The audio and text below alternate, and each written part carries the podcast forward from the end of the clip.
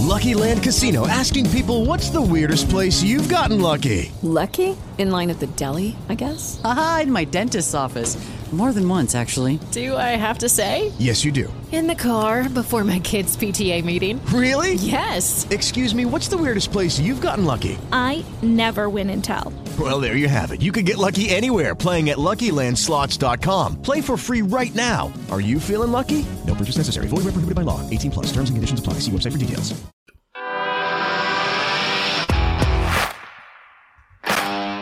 Bienvenido a Esto también es política, el podcast que habla tu mismo idioma, con Mario Girón y Miguel Rodríguez.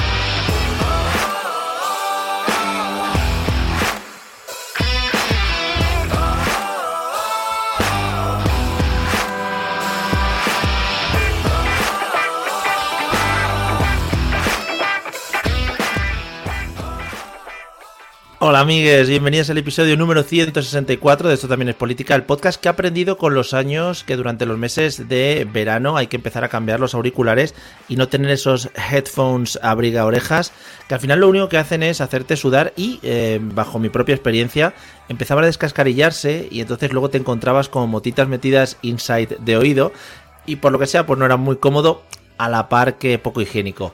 ¿Qué tal Miguel? ¿Cómo estás? Bueno, pues sobre todo muy de acuerdo con lo que has Ajá. dicho. Eh, creo Sí. que los... eh, o sea, quiero decir, entiendo que en el invierno se utilicen, aunque a mí en cualquier caso me siguen pareciendo un atraso ya en general. O sea, esto de Sí, llevar que aquí sí. ya... eh, vamos a ver. Mm, ¿Por la qué, tecnología no? avanzado, señores y señoras, ya. Claro. Tampoco hace falta aislarse tanto del mundo, ¿no? ¿Qué, qué estás intentando ocultar? No sé, No, digo yo.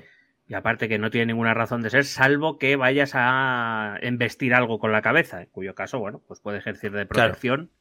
Pero Mm. si no, si no, no le veo yo mucho sentido, la verdad. No, la verdad es que no. Bueno, pues desde aquí eh, somos un podcast que nos ponemos totalmente en contra de lo que es el uso de orejeros, de cascos orejeros, y ahora mismo, pues, nos estamos posicionando, nos estamos sí. posicionando ante esta teoría. Vale. Sí, sí, vamos, nos van a caer comentarios malos porque ya sabemos cómo Ojalá. funciona este Ojalá. mundo, ¿no? Que si te, Sí. si te posicionas en, en favor de los auriculares de botón, pues bueno, la gente te mira mal, pero Mm. hemos venido a este Sí. mundo a jugar en general. Sí, la verdad es que sí. Además tenemos muchos años de experiencia ya y hemos pasado muchos veranos grabando podcasts y, y sufriendo las inclemencias del tiempo y de las eh, crisis de temperaturas saharianas y todas esas cosas. Y bueno, eh, creo que te- tenemos voz para poder hablar ahora mismo sobre esto. Sí, además que somos un podcast que casi siempre hemos grabado en julio, en junio, en Mm, agosto, y, aunque luego a lo mejor, aunque luego a lo mejor en marzo no, quiero decir, porque Claro. somos así. Sí, sí, sí. Bueno, la continuidad que nos gusta a nosotros al final, tres meses sí, cuatro no, siete. Es un poco eh, serie de Fibonacci, ¿no? Va, va saliendo números como muy random, según va tirando. Vale. Bueno, pues nada.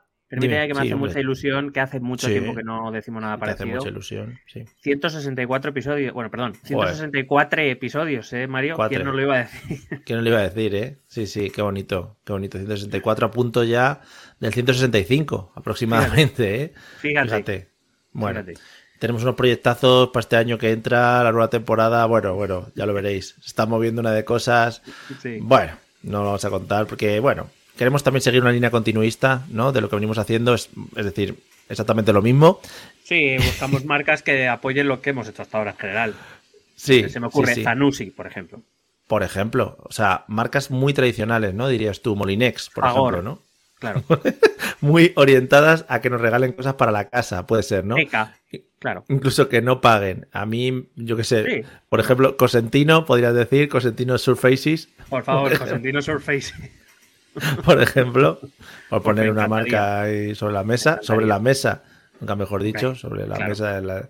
Bueno, pues nada, nosotros ya sabéis, eh, dinámicas continuistas, si nos queréis regalar cosas para la Balay. casa, nosotros nos viene bien muebles, Balay, por ejemplo, muy colegas de la gente, cualquier cosa, todo lo que sea marcas tradicionales. Bien, Duralex, por ejemplo, unos platos o lo que sea, bueno. Sí, sí. Como siempre, un saludo a todos los que nos seguís, a todos los que nos escucháis, a todos los que comentáis tonterías por iVoox también, eh, a los que comentáis cosas serias también por iVoox, por supuesto, eh, a todos los telegrames, por supuestísimo, llevamos en el corazón y que sepáis que entramos mogollón al canal a revisar qué estáis haciendo y cosas de ese estilo. Dime, ¿qué ha pasado? No, que, que precisamente, eh, pues eh, yo sí he revisado un pelín, vamos, un pelín. Oh. Fíjate que se ha sido tan Vaya. pelín. Dándome en la boquina. No, no, no, no, no. De hecho, solo he leído dos mensajes. Eh, y tenía pendientes de leer, que no los he leído, o sea, que decir, Ya. sabes que, que entras, le das para abajo para que se borre el número, porque a mí me da un poco de toque. Sí. Mm, Tenía mil ciento y pico mensajes sin leer. Mm. Y claro, te aparece el último del último que supuestamente has leído. Mm. Eh, y he visto un mensaje de, de Sergio Remember Solís, porque Hombre. es el destino. Es el destino. Claro, y concretamente destino. estaban. Dos hombres y un destino, sí. Efectivamente. Y estaban los telegramers eh, hablando porque o sea, fíjate, no lo veía desde, desde el tema que vamos a hablar hoy. Y, y justamente vi un eh, comentario de Sergio Remember Solís que decía algo parecido a ah, yo me pierdo entre tanto girito, eh, me declaro, o sea, que no lo, no lo entiendo ni voy a hacer nada por entenderlo. Pero no te preocupes, Sergio Remember Solís, que aquí estamos nosotros. No te Efectivamente. Si todo ti, sea, este podcast exclusiva. nació para que Sergio Remember Solís, desde donde esté ahora mismo en el centro de Europa, eh, él es el que está más cerca al final de la mandanga, ¿eh? Es una cosa que, que eso hay que apreciarlo. Bueno, pues para que él mm, pueda vivir tranquilo y que todos los giritos estos los pueda, los pueda digerir. Entonces, eh, anticipando el tema, eh, antes de la vorágine electoral que nos espera aquí en el Estado español, vamos a hablar, pues eso, de giritos, de cosas, de paseos de un lado, paseos para el otro y de movimientos en, en la movida, la movida rusa, ¿no? Podríamos decir ya. Sí, Con- podríamos con- titular la movida rusa, sí. Con lo poco que se estimaba que iba a durar esto, ¿eh? En plan, Putin, hombre, no, si esto serán un par de tiritos y ala, y mira dónde estamos ahora. Es que de verdad, ¿eh? Hay que planificar un poquito las cosas. Bueno, aunque hoy sí que evidentemente por, por cercanía vamos a tocar, porque tiene, va a tener consecuencias, puede tener consecuencias sobre la guerra de Ucrania, pero hoy nos vamos a concentrar un poquito en la, en la algarada, ¿no? De, de Wagner en territorio Sí. ruso, que bueno, eh, prometía más de lo que fue en realidad, Pero que eh, no hemos terminado de ver las consecuencias que de esto se van a derivar. Entonces vamos a analizar un poco aquí, vamos a hablar un poco de qué es Wagner, porque yo no sé si Sí. en general el público medio tiene muy claro Claro. qué es Wagner. Hacía, hacía obras de música clásica muy buenas. efectivamente, aparte de Richard. Eh, Y bueno, pues si te parece bien cuando, cuando Sí. comenzamos. Te- sí, te quería hacer una pregunta así al principio, así, mm, una pregunta más subjetiva por tu parte de historiador y amante de, de, bueno, de lo que es la historia en Amante, general. en y- general, déjala. Y amante en general, y amante de ocasión. Eh, por ejemplo, esos momentos en los que se ve que se va a liar parda, eh, desde un punto de vista, eso, de historiador, ¿cómo, cómo, cómo se ven? Porque dices, joder, yo creo que ya te lo he preguntado en alguna otra ocasión. Pero dices, hostia, hostia, que estoy viviendo momentos históricos en mi propia persona y ¿lo disfrutáis mucho o es una cosa que dices, bueno, ya me esperaré a que salgan los libros? En plan, ya me espero a que salga en el libro. Mm, hombre, disfrutar a lo mejor no es la palabra. Eh, No, quiero concreto- decir- Disfrutar desde un punto de vista de, eh, de, de analista, de analista histórico. Bueno, eh, tener el, más bien tener el conocimiento histórico que no tienes por qué ser historiador ni profesor Sí, ni nada. efectivamente, simplemente, efectivamente. eh, tener- Persona- y, y este podcast creo que contribuye a ello. Por supuesto. simplemente te puede hacer entender determinados movimientos o determinadas cosas. No vamos, no vamos, a, o sea, que decir, cuando nos tenemos que colgar medallas, nos las colgamos con humildad siempre, Siempre. pero, pero concretamente el movimiento este de Wagner no se lo, vamos, por no esperar, no se lo esperaba ni Rusia. No, pero quiero decir que, que se vivirá. Yo, a ver, no quiero decir que salgáis a la calle a celebrar, no nosotros, sino en general. eh, los que seguís un poquito más de cerca movimientos de este estilo, en plan, hostia, hostia, venga, van a pasar cosas en el mundo. Bueno, digamos, digamos que puedes entender mejor por qué está pasando de forma más rápida qué está pasando sin esperar a ver qué dice, yo qué sé, Pablo Iglesias a lo mejor en la base. Oh, joder, madre mía, Eh, no, bueno, lo voy a decir así, no necesitas a Pablo Iglesias. en para general, general. no se necesita Pablo Claro. Iglesias, no. Eh, sí que eres capaz de a lo mejor de adivinar algunas consecuencias o algunos posibles movimientos, en este caso dentro de la estructura de poder rusa, un poquito más rápido o de una forma un poco más argumentada. Y yo entiendo que, por ejemplo, esto lo ve, yo, yo que sé, mi padre, tu padre, y bueno, dicen que estos, No, rusos, padre. estos rusos están locos. eh. Bueno, digamos que no- nosotros, o los que tenemos cierto conocimiento, podemos entender mejor por qué está pasando y qué consecuencias podemos prever, lo que no significa en absoluto que tengamos la verdad absoluta, aunque nos acercamos bastante también. Hay que Hombre, decir. bastante, sí. Dentro de lo que es el ser humano, creo que sí. Entonces, no existe lo que es la masturbación histórica, ¿no? Disfrutando de casos vividos en propia persona, ¿no? En principio no. Mm, No, simplemente yo lo primero que pienso es, bueno, pues ya tengo otra cosa que contar en clase y conectar con el, con, con el temario, ¿sabes?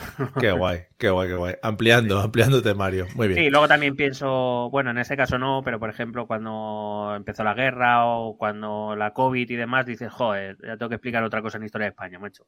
Ya, es Otra, cosa más que explicar. Claro, sería mejor que se parase todo, ¿no? Hasta que acabase tu carrera como profesional y luego ya que siga la historia hacia adelante. Bueno, yo soy muy de la filosofía oriental, no sé exactamente, ahora mismo no, no recuerdo qué parte exactamente, no sé si era India o China o, eh, o japonesa, creo que China, pero bueno, eh, que venía a decir que, que, que te toquen tiempos aburridos, pues no tan emocionantes es que algo va a ir mal por algún lado. Efectivamente. Bueno, pues nada, me acabo de beber un zumo que me he hecho con los 6 kilos eh, de naranjas que he comprado a 0,12 céntimos, así que bueno, tengo la casa llena de naranjas ahora mismo.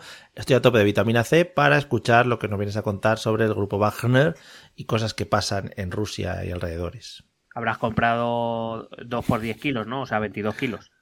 2 por 10, 22, efectivamente. efectivamente. ¿Cómo estaba la plaza? Abarrotada. Sobre, venga, 22, 22. Vámonos. Bueno, pues vamos a empezar a hablar... eh, Qué- señores. Evidentemente va- vamos a hablar de esta algarada, que algunos nombran bastante exageradamente intento de golpe de Estado de Wagner. Sí. Guerra civil cosas- incluso he leído yo. Sí, bueno, eh, sí, bueno, eh, hay mucho exagerar en la, en la vida. Eh, pero en líneas generales ha sido más... eh, un- aquí en España podríamos, eh, o, o estamos más eh, históricamente, mira, para esto también sobre la historia, históricamente estamos más, eh, más ligados al concepto de pronunciamiento militar, es decir, el anuncio de unas- de unas determinadas intenciones que, que con eso o es suficiente o no, pero no nunca suele llegar a eh, un golpe de Estado en sí mismo, como por ejemplo sí que fue el intento de Tejero en el 81. Sí. Eh, eso sí fue un intento de golpe de Estado, porque era inten- intentar a partir del eh, intentar subvertir el poder a partir de la acción militar. Eh, digamos, en España se llevamos el pronunciamiento que es yo, bueno, pues eh, me pronuncio públicamente sobre que quiero cambiar determinadas cosas y si no quieres una guerra, pues aceptas y si Mm. no, pues lo mismo es una guerra. Normalmente en España con un buen pronunciamiento se ha ido bastante bien.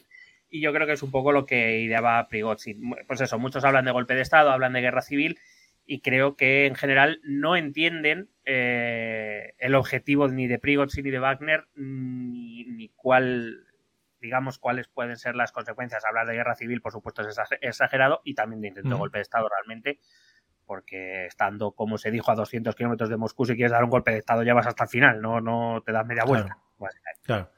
Pero existen, en este tipo de casos, existen como algunas reglas no escritas para la guerra. Es decir, tú dices lo del pronunciamiento y que más o menos todos aceptan que un pronunciamiento y ya te frenas o no sé, o tienes que pasar por ese pronunciamiento, decir, oye, que voy a hacer esto.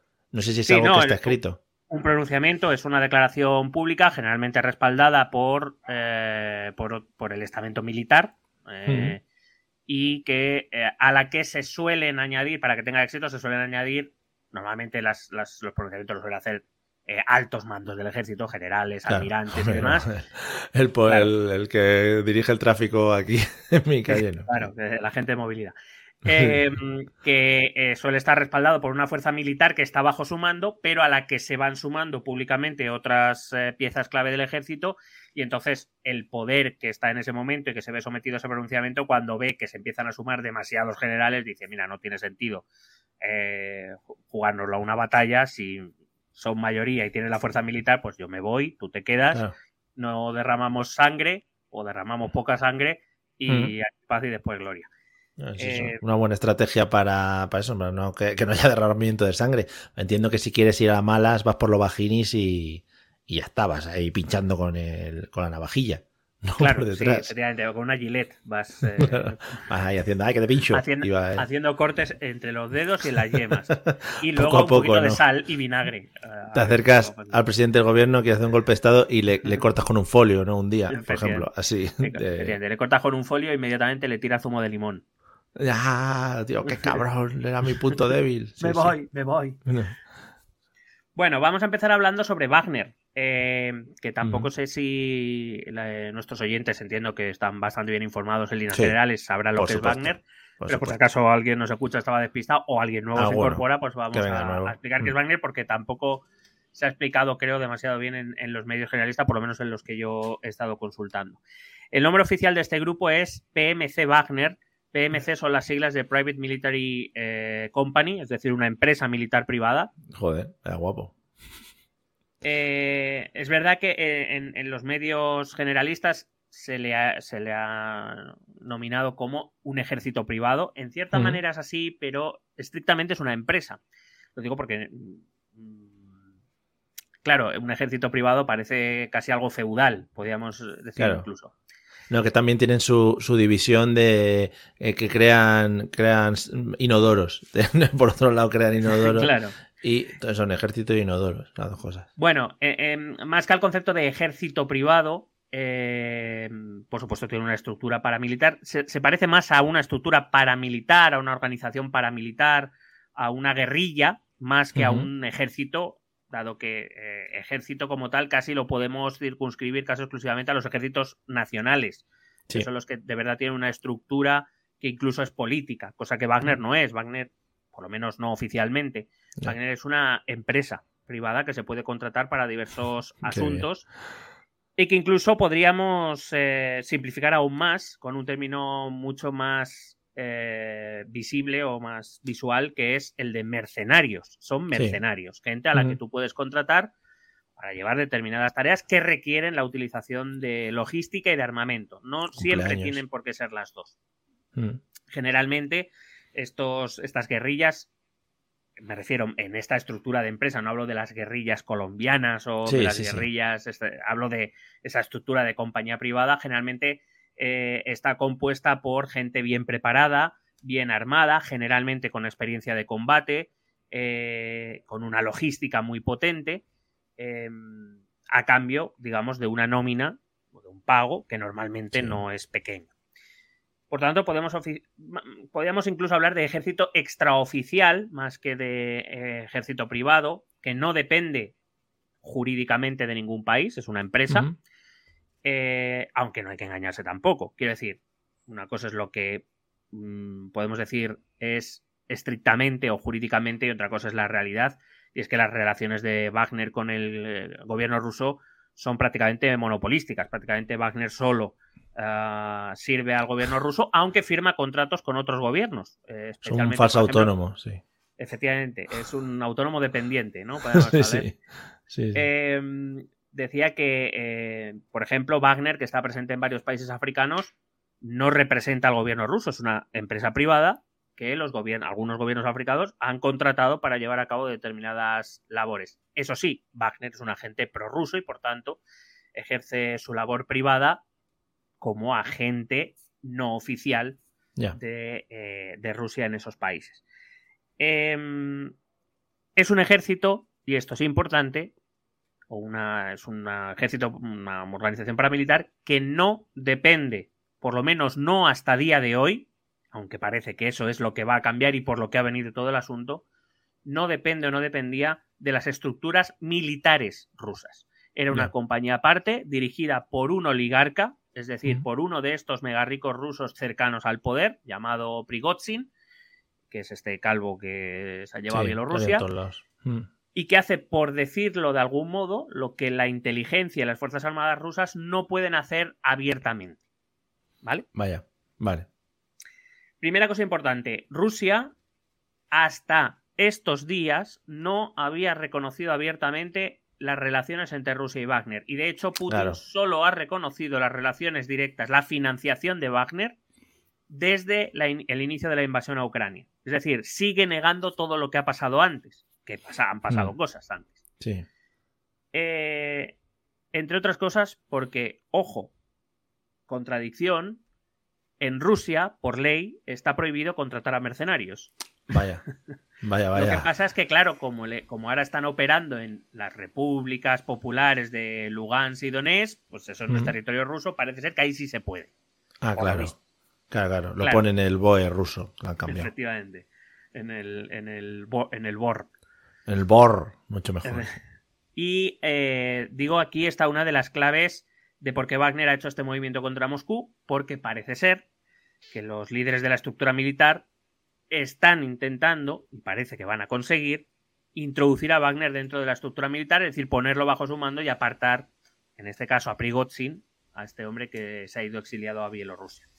Pero también entiendo que en el contexto de una guerra, eh, temas de organización y temas de planificación tiene que ser muy complicados y de repente tienes ahí un grupo de un montón de gente que va a su puta bola, ¿no?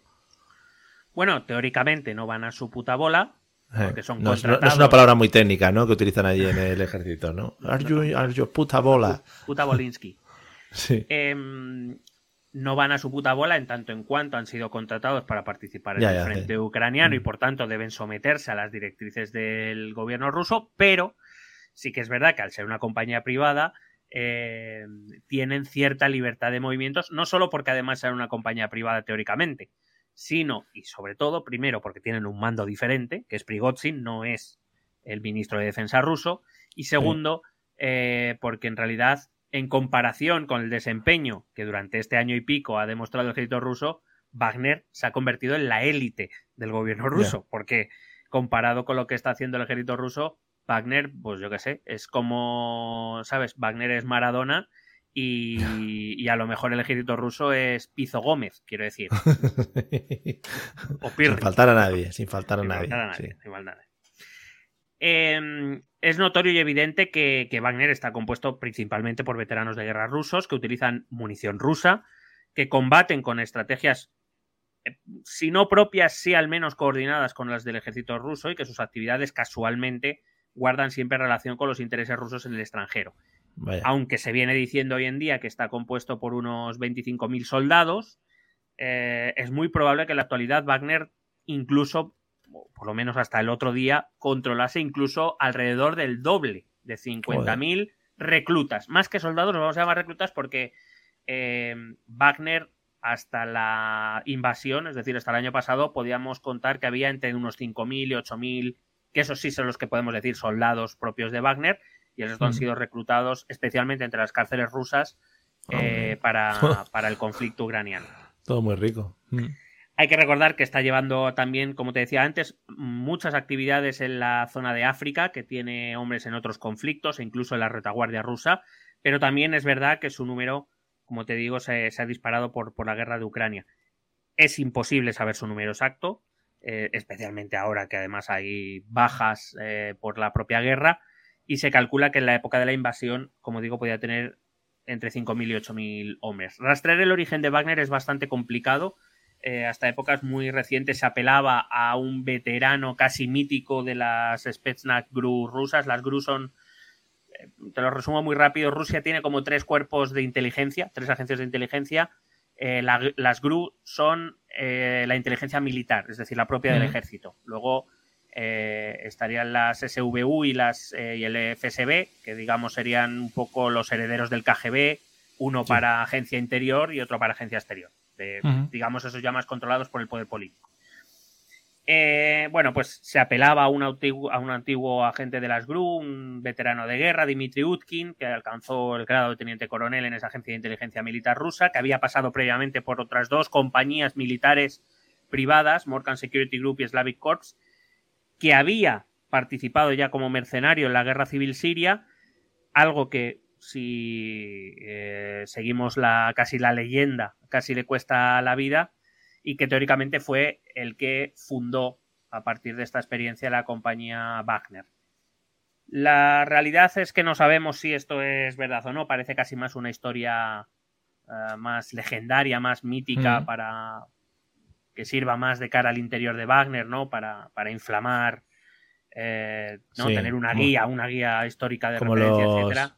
como los vídeos que ponía Guardiola, ¿no? Antes de los partidos. Te ponen un vídeo del señor ese. Efectivamente. Vale. Eh, Con música No de Coldplay. Con música de Coldplay de fondo. evidentemente, evidentemente. Vale.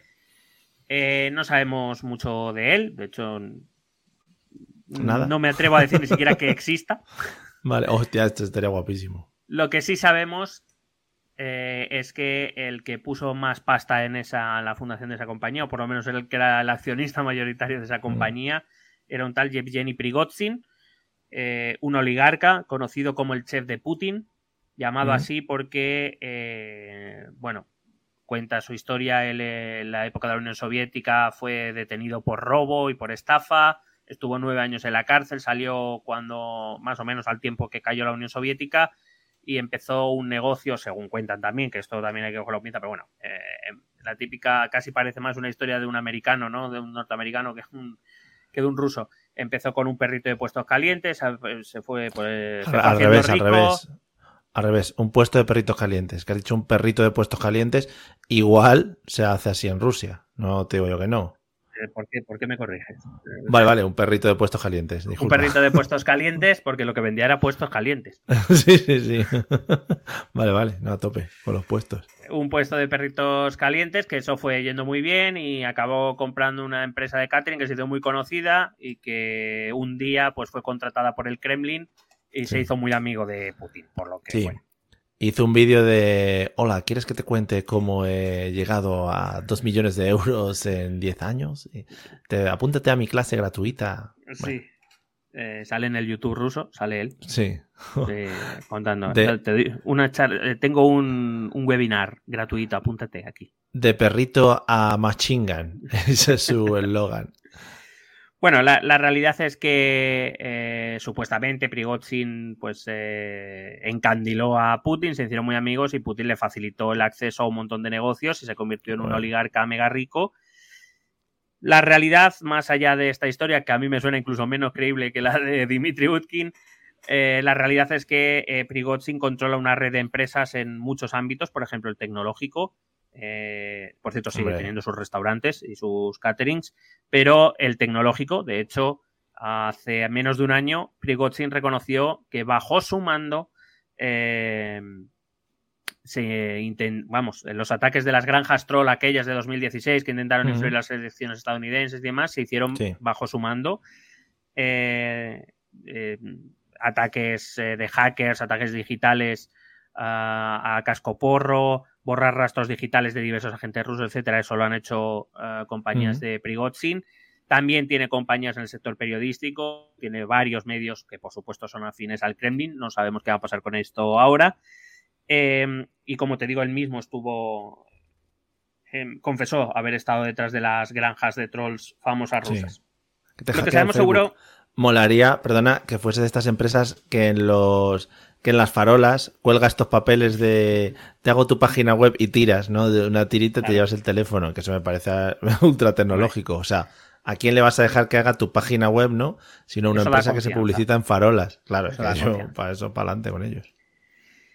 Em, lo que sabemos eh, seguro es que buena parte de sus actividades estaban ya muy estrechamente vinculadas al Ministerio de Defensa. Por ejemplo, su empresa de catering y de alimentación ya proveía de alimentación a muchos cuarteles rusos, eh, por concesión, por supuesto, a dedo, lo cual implicaba contratos millonarísimos de rublos que se embolsaba el amigo Prigozhin. Y también sabemos que en 2014 Wagner ya existe.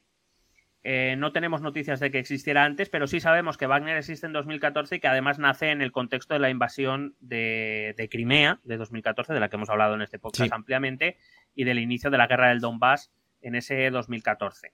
Es allí donde se conocen sus primeras actuaciones. Sabemos que Wagner ya apoya, arma y entrena a algunas milicias eh, populares del Donbass. Eh, si recuerdas, siempre decíamos que estas guerrillas contaban con apoyo inequívocamente ruso bueno, pues eh, Wagner fue una de esas vías de apoyo, otras eran agentes o soldados que estaban de vacaciones, sí, de cosas que, de las que ya hablamos. Mm. Pero, eh, bueno, Wagner por lo visto ya estaba por ahí, teniendo en cuenta que Wagner no era nada oficial ruso. Es decir, al final Rusia siempre puso mucho empeño en convencer al mundo de que ellos no estaban interviniendo directamente en ese conflicto, aunque todos sabíamos que lo estaban haciendo. Eh, a partir de ahí, el negocio de Wagner fue creciendo conforme Putin decidió intervenir de manera más decidida en el ámbito internacional, repito, no, no solo en Ucrania, sino en África. Eh, al final es un ejército eh, supuestamente contratado por Rusia, pero que defiende los intereses rusos como si fueran suyos, que no llevan banderitas rusas, que no, eh, lleva que oficialmente no son tropas rusas y que por tanto hacen que Rusia pueda operar en determinados ámbitos a través de Wagner sin la implicación oficial que llevar soldados propios llevaría y que causaría en un escándalo internacional, evidentemente. Hablaremos luego, pero por esa razón se están poniendo nerviosos en Finlandia por el paso de gente de Wagner a Bielorrusia y cosas de estas. Bueno, es que tener a Wagner cerca eh, puede ser un, problema, porque hay que decir que Prigozhin no se ha ido solo, se ha ido con 8.000 soldados, o se prevé que sean 8.000 soldados, los 8.000 que pertenecen en teoría a la compañía. Sí, es que se habla, se habla de guerrillas, y estás hablando de guerrillas y tal, pero claro, que es un porrón de gente andando por También te digo una cosa, el primero que va a tener que tener cuidado con Wagner va a ser el propio Lukashenko en Bielorrusia. Porque, claro. sí, se van a calentar. Dice, ahora queremos un país. oiga. Bueno, en 2015 Wagner también sabemos que llegó a Siria.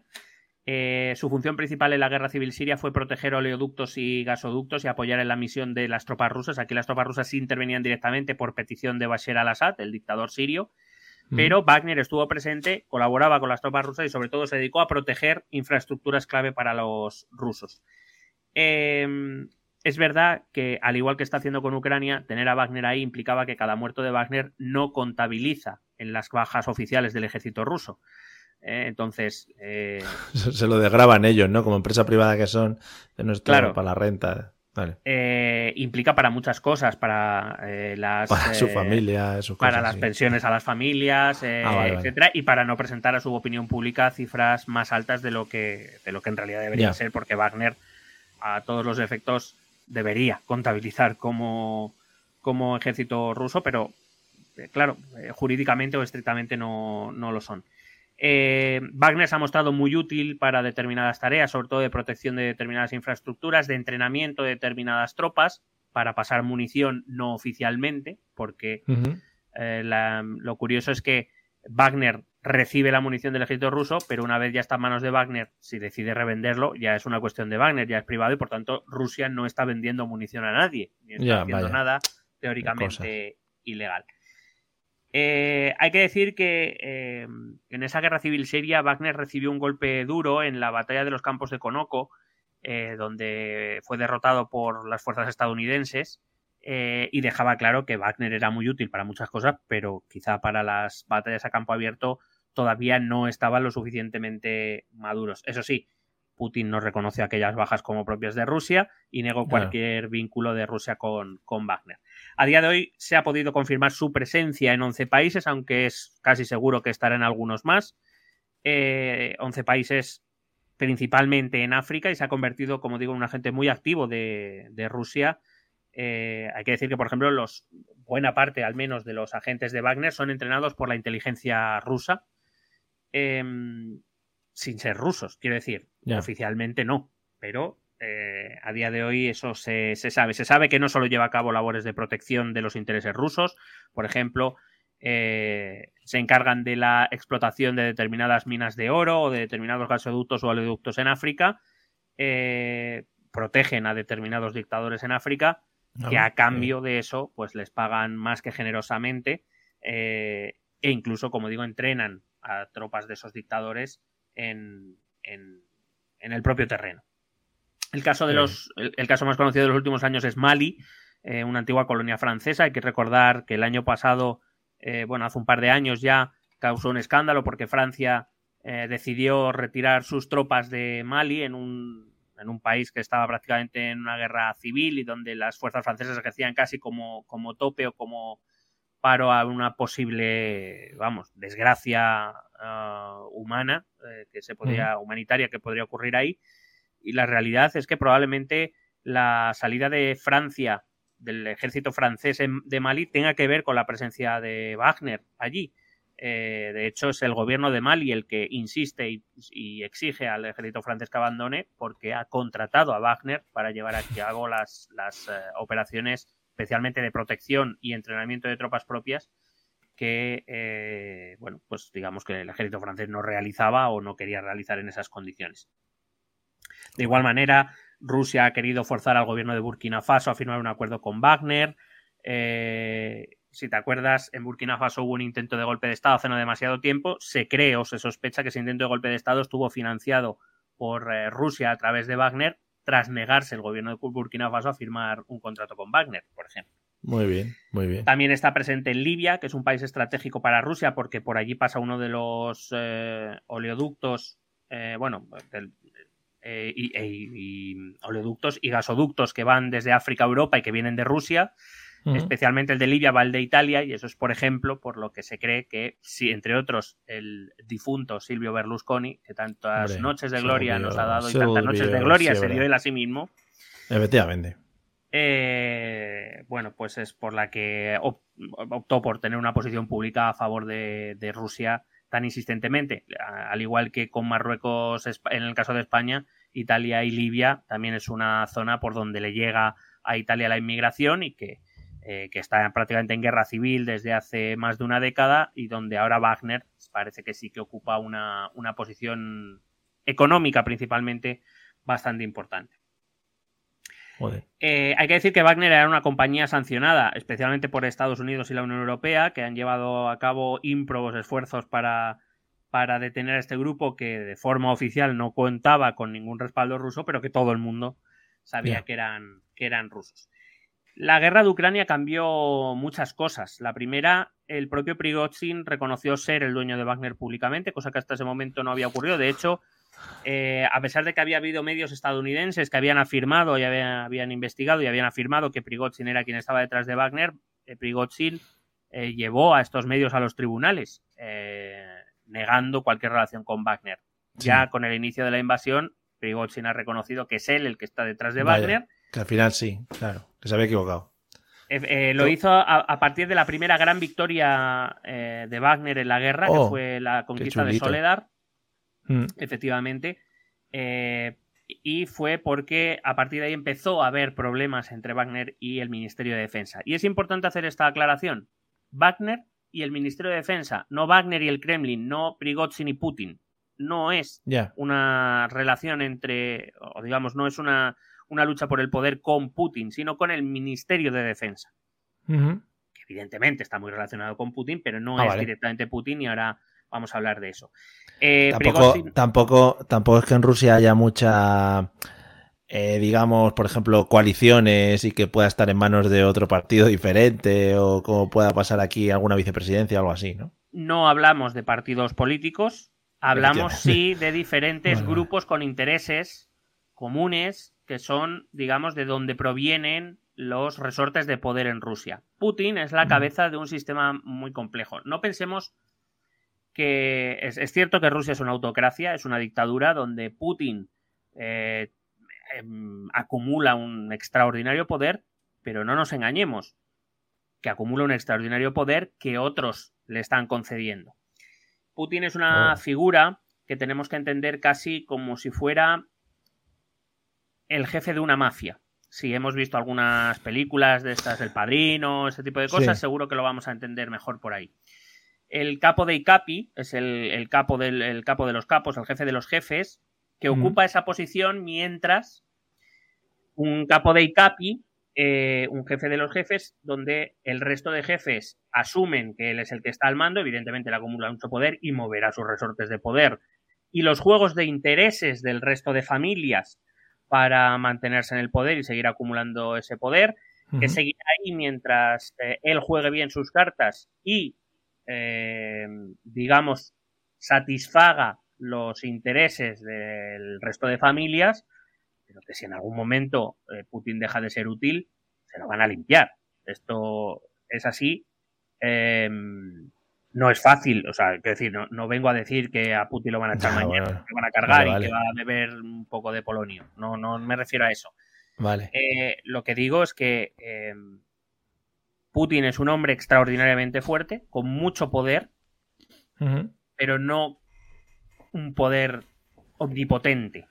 No, no, no funciona así, especialmente si alguna de las estructuras, sobre todo si un par o tres de las estructuras que le sostienen el poder deciden que hasta aquí.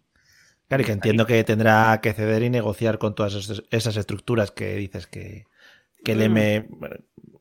Em, es, difícil explicarlo, ¿eh? No es una cuestión tanto de negociación, sino de que él cuide de los intereses de esas estructuras de poder. Negociar eh, en Rusia, eh, dentro de las estructuras de poder rusas, y me da igual, eh, para eso hicimos una gran serie, en, tanto en la estructura zarista como en la estructura soviética, negociar no va en el ADN del poder en Rusia. porque negociar implica debilidad para ellos, en cierta medida. Otra cosa es que sin necesidad de negociar, tú tienes que tener contentas a, la gente, a las gentes. y si alguno se te sale del carril, tener la suficiente determinación para o lo devuelves al redil o te lo quitas de encima. Vale. Es, un poco como funcionan las estructuras de poder en Rusia, así, muy, muy por encima. Muy, muy cómodo todo para trabajar, sí. Y como te decía, eh, el movimiento de Wagner, que empieza a reclamar cuando, cuando Prigozhin eh, confiesa o eh, sí, bueno, admite ya ser abiertamente el jefe de Wagner, todo viene porque tras la victoria de Soledad, él dice que necesita más hombres y que exige públicamente en uno de estos vídeos, Prigozhin se hizo muy afín a, canales de Telegram y a Twitter, especialmente a, canales de Telegram donde él se grababa y daba mensajes, y empezó a exigir al gobierno ruso, perdón, al Ministerio de Defensa ruso, repito, esto es importante, eh, necesitaba más hombres. Wagner prácticamente en solitario ha conseguido una de las poquísimas victorias que Rusia ha conseguido de manera rotunda eh, durante la guerra, la de Soledar, y eh, exigía el poder reclutar gente de las cárceles rusas, cosa que por cierto se le, se le concedió. Em, y aquí voy a hacer una declaración que yo, repito, no he visto en medios generalistas, sí en algunos más específicos, y con el que estoy bastante más eh, de acuerdo, que es que de esta disputa entre el papel que Wagner debe jugar en la guerra, nace la rivalidad entre Prigozhin y Wagner por un lado y el Ministerio de Defensa por otro. Y cuando hablo del mm. Ministerio de Defensa me voy a referir específicamente a dos figuras. Al propio Ministro de Defensa, al nombre, de nombre eh, Sergei Shoigu, eh, un hombre que, bueno, cuando le ves en los vídeos parece que está muerto porque no se mueve. Pero eh, te puedo decir que es un, es un, Bueno, te imaginas lo que iba a decir. Sí. Y su número dos no es exactamente el viceministro ni nada parecido, es el jefe del Estado Mayor de las Fuerzas Armadas, que para que nos hagamos una idea, es el consejero de más alto rango del gobierno, de cualquier gobierno respecto al ejército, el consejero militar más importante. Sí. En este caso, en Rusia lo ocupa Valery Gerasimov. Eh, bueno, también un nombre que ya participó. Los dos vienen de la época soviética. ¿eh? sí, estarán los dos cocidos. Por lo, que sea, hay poca mujer, ¿no? Ahí en, los puestos altos mandatarios del gobierno ruso, ¿no? Ah, sí, no, hay muchos. No hay muchas. están ahí, bueno, están ahí con la paridad ahora a tope. Eh, es evidente que los actos de Prigozhin y de Wagner van a tener consecuencias sobre Putin, pero creo que es importante entender esto, que los actos de Prigozhin no van directamente contra Putin, por lo menos no hasta la última hora, hasta ya el último momento, sino especialmente porque el objetivo de Prigozhin es quitarse de en medio a Soigu y a Gerasimov. Esos son sus objetivos. Eh, la situación es, según Prigozhin, la siguiente. Disclaimer. No son palabras literales, es una dramatización libre que he decidido hacer yo. Oh, precioso, mucho mejor. Según Prigozhin, el ejército ruso es una basura. Vale. Mm, ¿Vale? en plan, mira, que me estás trayendo aquí a los nuevos. Es que claro. Eh, le viene a decir eh, lo que, lo que dice Prigozhin, además lo dice en vídeos de manera más o menos abierta, viene a decir los de los pocos éxitos que el ejército está consiguiendo en esta guerra, a la que cada vez, por cierto, va viendo menos sentido Prigozhin, pero no porque él crea que no se debe invadir Ucrania, porque sea un gran estadista o tenga, yo sé, eh, amor a la vida humana, ¿no? Que no lo tiene, sino porque considera que el ejército ruso es, que no estaba preparado para hacer esto. Él considera que las únicas victorias o, dentro de las pocas victorias que Rusia ha conseguido en este año y medio de guerra, la mayor parte son de Wagner. Y que eso tiene que implicar que Wagner tiene que ser escuchado por el Ministerio de Defensa y no al revés. Es decir, es el Ministerio de Defensa quien debe entender que es Wagner quien está consiguiendo éxitos y que, por tanto, las exigencias o peticiones que Wagner está haciendo deben ser cumplimentadas por el Ministerio de Defensa. mientras el Ministerio de Defensa opina que es una guerra que Rusia está llevando a cabo y que por tanto todo debe quedar bajo el paraguas del Ministerio de Defensa. Wagner es una compañía contratada que se debe a quien le paga, que es en este caso Rusia. Y este es el principal conflicto. Hay que decir que aquí voy a incluir a otro personaje, además este es con todo lo que eso significa, es un personaje que es eh, Ramzan Kadyrov, el líder de los chechenos, mm. que, bueno, que parece que está puto loco. Eh, bueno, es eh, el jefe del escuadrón checheno que también, por decirlo de algún modo, está ejerciendo de ejército privado de, Putin y que son conocidos especialmente por su crueldad. Y en esto hay que decir que Kadyrov y Prigozhin, que no se llevan nada bien entre ellos, sin embargo, sí están de acuerdo en una cosa porque, claro, los chechenos también son, son gente que ha ido también a Siria, es decir, que tiene una experiencia, podemos decir que es otro cuerpo de élite. Claro, Kadyrov está de acuerdo en una cosa, el ejército ruso es basura ahora mismo. No están consiguiendo ninguna victoria. Es más, eh, Rusia ha llevado a cabo, ha intentado llevar a cabo con su ejército una contraofensiva durante todo el invierno, donde apenas ha conseguido avances. Avances que se están perdiendo en cuestión de días ya con Ucrania. Entonces, claro, Kadyrov y Prigozhin, que son, entre comillas, parte de las fuerzas, de las únicas fuerzas que están teniendo cierto éxito dentro de la guerra, mm. le están diciendo al Ministerio de Defensa, ¿qué coño estás haciendo? Déjanos a nosotros. Básicamente. Em, es razón, esta razón, si alguien ha leído eh, a Kadyrov y a, y a mm, Prigozhin, se les ha conocido como el partido de la guerra, entendiendo que son los digamos que, ven que Soigu y Gerasimov son un poco inútiles en líneas generales y que sería mejor quitarlos. Este enfrentamiento toma una nueva dimensión a raíz de la batalla de Bakhmut, que ha sido la última gran eh, batalla, vencida por Rusia, que eh, se acabó con muchos meses. Eh, muchos decían, por ejemplo, que los ucranianos estaban desgastando muchas vidas en una ciudad que tan, es importante estratégicamente hablando, pero no era una batalla tampoco súper decisiva. Pero, claro, ahora se entienden algunas cosas un poquito mejor. En aquella batalla, digamos, se juntaban por un lado el ejército ruso y por otro lado Wagner. Eh, quien conquistó Bakhmut fue Wagner. Lo terminó de conquistar a mediados de mayo. Lo, digamos, para, que te hagas una idea, imagínate una ciudad redonda. pues por un lado intentó entrar Wagner y por el otro lado Rusia. Wagner consiguió entrar por su lado a costa, eso sí, de muchas vidas, se calcula, por lo que ha dicho el propio Prigozhin, en torno a unas 20.000 vidas. Mm, el ejército ruso que ni se acercó a la valla. Ya. Mm, básicamente. Eh, consiguieron entrar en Bakhmut, el ejército ucraniano que había resistido también a costa de muchas vidas, pero claro, ahora se entiende que a quien tenían que a quien querían desgastar era a Wagner, evidentemente. Em, bueno, Prigozhin consiguió entrar en Bakhmut en mayo eh, y Prigozhin empezó a denunciar públicamente que Wagner estaba dejando de recibir munición, que no le estaba llegando munición, mm. eh, que eh, evidentemente esa era una decisión del ministro de Defensa Soigu, que había decidido prohibir a Wagner, además en aquellos días les había prohibido, les había parado de, reclutar en cárceles, porque desde entonces lo está haciendo el propio Ministerio de Defensa. Es decir, Soigu dice, bueno, tú vas a dejar de reclutar porque ahora voy a reclutar yo para, mi, para el ejército. Eso Prigozhin lo ve mal. Y además acusa a Soigu de, ordenar que se le deje de enviar munición o que se le restrinja mucho la munición a Wagner. Y Prigozhin eh, lanza su primer ordago. O me empezáis a dar lo que yo estoy pidiendo o me voy de aquí. Y a ver, os entendéis vosotros con los ucranianos. Claro. Y aquí entra de lleno en el juego que intenta jugar eh, Putin, el equilibrio de poder.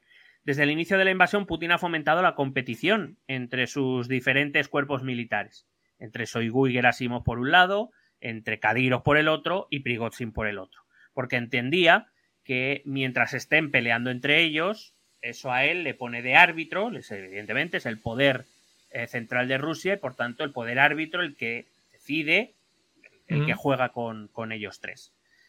Eh, Evidentemente la rivalidad entre ellos es obvia. El problema está en que Putin creyó que él estaba por encima de la situación. La primera realidad que se extrae de todo esto es, en cierta manera, Prigozhin tiene razón. El ejército ruso es una basura. O por lo menos se está comportando como si lo fuera.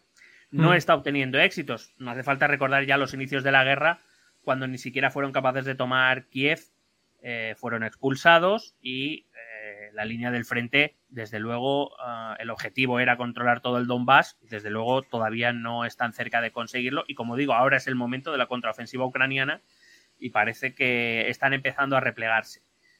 Eh, su desempeño bélico es muy pobre y la propia OTAN ha reconocido que creía que era un ejército mejor de- del que ha demostrado ser. Sí, va paquetes, en plan, joder, si creíamos que esto, madre mía.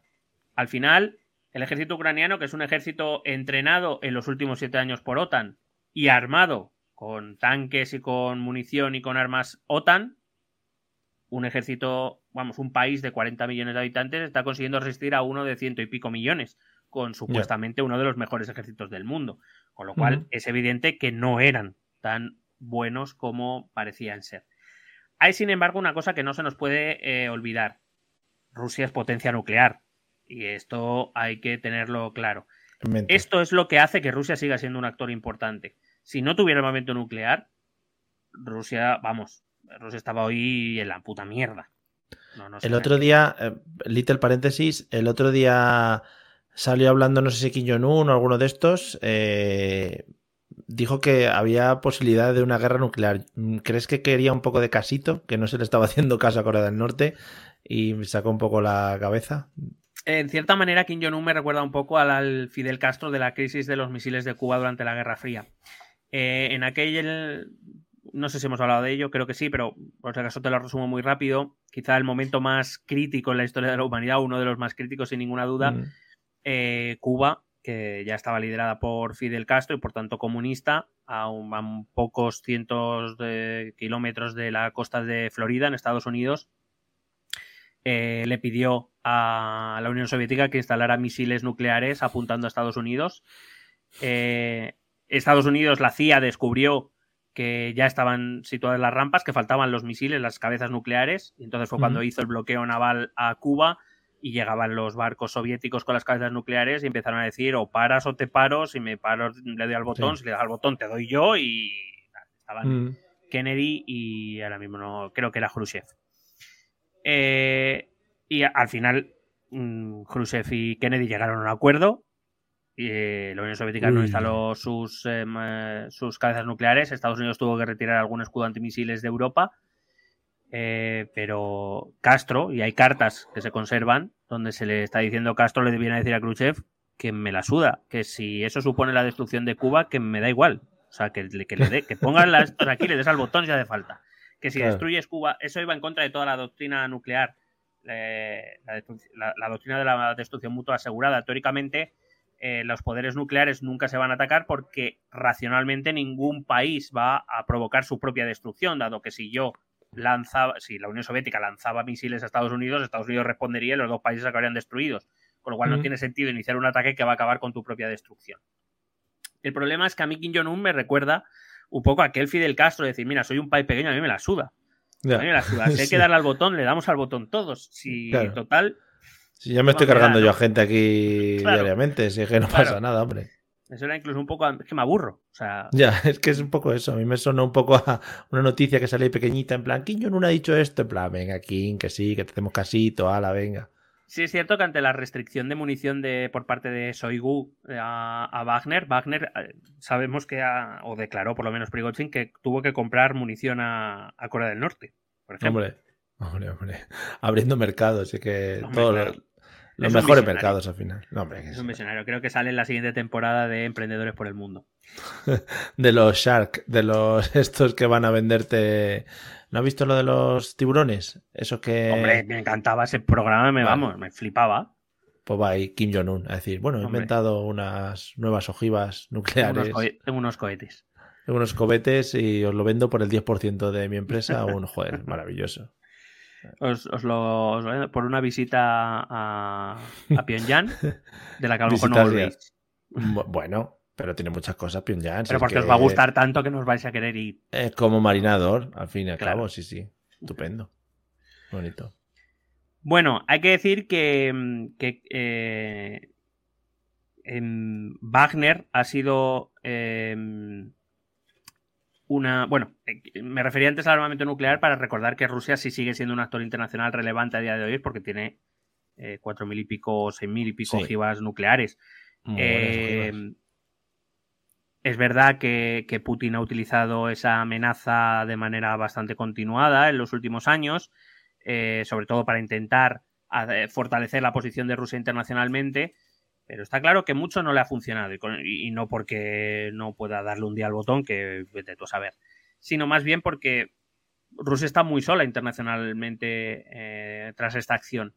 Incluso China, que se ha declarado públicamente que es su socio, que están en su mejor momento de relaciones, pero realmente no ha intervenido en el conflicto, porque China, eh, más allá de alguna propuesta de negociación que nadie tomó en serio más de dos días, eh, no quiere verse envuelta en las eh, sanciones occidentales, no, no, quiere ver cómo una India pueda verla como un peligro y volverse contra ella.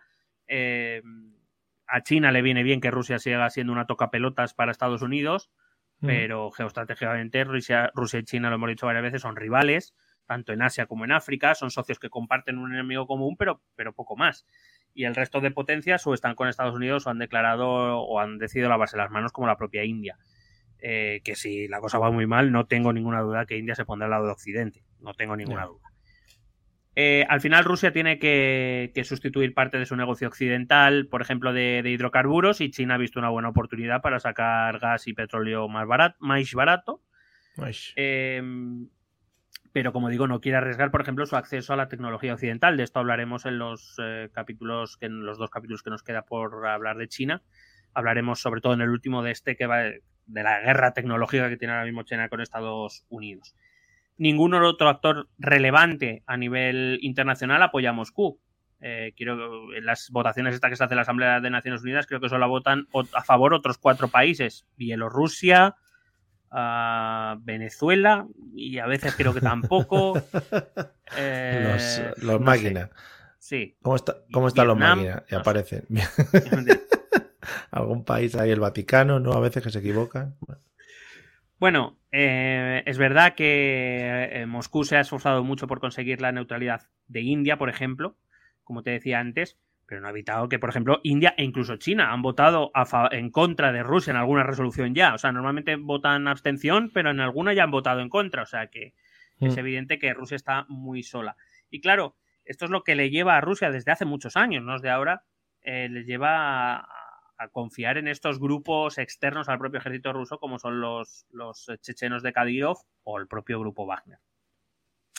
Y esto es lo que, y esa estrictamente esta misma razón es la que lleva a Shoigu y a Gerasimov, a los líderes del ministerio de, la facción del Ministerio de Defensa, a putear a estos grupos incluso en medio de una guerra, porque no los quieren tan fuertes, porque eso amenaza su propia posición. Claro, si la guerra la ganan Wagner y, los Kadirovitas, los chechenos, ¿dónde quedan ellos? Mm. No, no, tiene mucho sentido. Y probablemente Putin tampoco, ¿eh? Quiero decir, estas acciones de Soigu y Gerasimov es muy raro que no cuenten, no sé si la, con la aprobación, pero desde luego que les ha dejado hacer, eh, por lo menos no se ha puesto en contra del propio Vladimir Putin, porque al final volvemos a lo mismo, el fortalecimiento de determinados grupos desemboca en lo que hemos visto esta semana, en que alguno de ellos se te puede revolver en contra. Putin no quiere que ninguno de esos grupos de poder de los que te, de los que te he hablado antes, esas familias, no quiera ninguna excesivamente fuerte, porque el fortalecimiento de alguna puede implicar el riesgo de la propia posición. Entonces, Soigu y Gerasimov eh, protegen su posición y Putin les deja hacer porque eso significa que se debilitan entre ellos. El desencadenante de la acción de Wagner puede haber sido el bombardeo por parte de fuerzas rusas de un campamento de Wagner. Eh, de esto tenemos testimonios incluso visuales, hay vídeos donde se ve a helicópteros rusos bombardeando determinadas posiciones de Wagner. Prigozhin, de hecho, se descolgó con unas declaraciones públicas acusando directamente al ministro Soigu. Y esto es otra vez importante. Las declaraciones públicas de, de, Prigozhin han sido contra Soigu y contra el Ministerio de Defensa. Por supuesto, el Ministerio de Defensa negó categóricamente que ordenara ningún bombardeo contra, eh, contra Wagner y, de hecho, decretó el arresto de Prigozhin. Por decir esto. Sabes que cuando dices en Rusia algo que no, que no, te detienen, Ya. por lo que sea. Joder, qué bien. Pero claro, Prigozhin sí que se ha fortalecido, no solo porque tenga más dinero que tú y yo en cuatro vidas. Sí, bueno, cuatro dice. 400. Cuatro vidas cada uno. Ah, vale. Eh, sino porque tiene la lealtad de al menos 5.000 soldados de Wagner. ya, Que no son unos cualquiera, repito, son gente bien entrenada, con experiencia en combate, hombre, saben lo que hacen. mete un guantazo. Tabía. Claro, al final, ¿quién paga a esos soldados de Wagner? Les paga Prigozhin, no les paga Rusia. Se calcula, por cierto, que el salario de un soldado de Wagner es de en torno a unos 2.500 euros mensuales, cuando el salario medio de un soldado de las Fuerzas Armadas rusas es de en torno a unos 500, 600 dólares. Es decir, Oh, un soldado de Wagner cobra cinco veces más. Claro. Y ahora el ministro Va- de Defensa quiere coger a todos esos soldados de Wagner y meterlos a las Fuerzas Armadas. Y los de Wagner Hombre. dicen, ¿cómo? ¿Qué ha Porque aquí? decir, para jugarme la vida prefiero cobrar 2.500 pavos. Claro. decir. Que tengo la machinga, mira, con purpurina y todo, que me la he puesto aquí nueva, una skin nueva que me he comprado. Claro. Al final, el movimiento de Soigu, el de la munición, el de no dejarle reclutar, el de putearle, incluso bombardearle probablemente, tiene que ver con el hecho de Prigozhin cuenta con una guardia pretoriana muy fuerte, Mm. si se pone tonto no va a ser tan fácil quitárnoslo del medio, hay que quitárnoslo del medio cuanto antes, antes de que se fortalezca aún más, y coger a todo Wagner e introducirlo dentro de las Fuerzas Armadas. De Mm. tal manera que todas esas fuerzas, casi de élite, podemos decir, queden bajo el mando de Soigu y no de Prigozhin.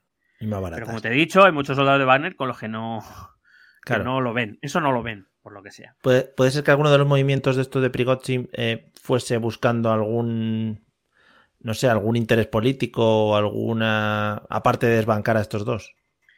Eh, se, han, se han comentado cosas en, en, eh, canales y medios afines al Kremlin, pero claro, eso hay que cogerlo con pinzas. Eh, se decía que eh, Prigozhin podía tener interés en algún tipo de gobierno regional, algún tipo de oblas, especialmente el de San Mm. Petersburgo, donde tenía las oficinas, por cierto, oficinas que eh, el Kremlin bien se encargó de que se televisara casi en directo, fueron registradas por eh, la inteligencia rusa Mm. encontrando pues eh, mm, Sí. un montón de pasta en, en cash, eh, mucha documentación, muchos eh, pasaportes, por ejemplo, de Prigozhin con bueno, con mu- mucho pasaporte para de muchos lados diferentes. Mm. Eh, casualmente las oficinas no han sido cerradas. No Bueno, sabemos muy bien por qué. Inspección técnica de edificios. Claro. sí. Em, pero am, Prigozhin ha asegurado públicamente que no está en ningún interés suyo ocupar ningún puesto político, lo cual tampoco quiere decir nada. Quiero decir, es muy difícil en este juego casi de, de, em, de jugadores de cartas. Es muy raro que alguien diga la verdad y es muy difícil discernir qué puede ser real y qué no. Em, en cualquier caso, ante esta situación, donde es evidente que Soigu y Gerasimov am, quieren quitarse a Prigozhin de medio y absorber a Wagner, pues eh, creo que es el momento en el que Prigozhin dice, pues de perdidos al río, vámonos a- hacia Moscú y que me lo digan en la cara. Es lo un poco a- a decir, ¿no? Él lo que quería era una reunión, ¿no? Presencial. Es que estaba ya cansado de Telegram y dijo, mira, vamos a tirar aquí a ver si nos juntamos. Tomar unos cafeses. Vale. El problema está en que este movimiento de Prigozhin ha, ha tenido muchas más consecuencias de las que probablemente él esperaba. Primero, él llega a una ciudad que está a unos 80 kilómetros de la frontera, una ciudad rusa que está a, unos 80 kilómetros de la frontera con Ucrania, que es Rostov. Eh, llega sin que nadie le pare, Mm. entra en la ciudad y nadie lo pone en resistencia. Es más, cuando termina todo y Wagner se va de Rostov y él sale en un coche, la gente le apla- les aplaude, gritan Wagner, Wagner y Prigozhin se Mm. va en loor de multitudes, de multitudes. Aplaudido, eh, es- claro. Y cuidado, porque esto es otro componente a tener en cuenta. La simpatía que Wagner y Prigozhin, Prigozhin que se atreve a denunciar determinadas corrupciones dentro del Kremlin que le llevan a no tener munición, a no tener reclutas, etcétera, Mm. Y lo dice el único que consigue victorias en Ucrania, en contra del ejército ruso que no consigue una mierda, que solo manda el número de muertos y solo da not- notifica a las familias de los, de los soldados que han muerto en una guerra que no están ganando. Mm. Eh, Prigozhin se ha ganado cierto apoyo popular. No sabemos hasta qué nivel, evidentemente. Ya sabemos que las manifestaciones públicas en Rusia no son sencillas tampoco. Claro. Mm. Pero el hecho de esos vídeos de Rostov, donde él sale aplaudido, donde se grita Wagner, Wagner, eh, como si fuera un equipo de fútbol, eh, también ponen un cierto compromiso al Kremlin y al ministro Soigu, porque, claro, significa que si te quitas de en medio a Prigozhin o a Wagner, cuidado, no vayas a estar creando un mártir. Ya. Y a los mártires, eh, los mártires, o en torno a los mártires, se generan movimientos muy poderosos. Mm. Eh, revela este movimiento, a partir de ahí eh, entra en Rostov, eh, empieza a hacer las exigencias que, traducidas, quiero a Soigu y a Gerasimov fuera del Ministerio de Defensa. Claro, Putin, seamos sinceros, alguien en el poder tampoco puede acceder a eso.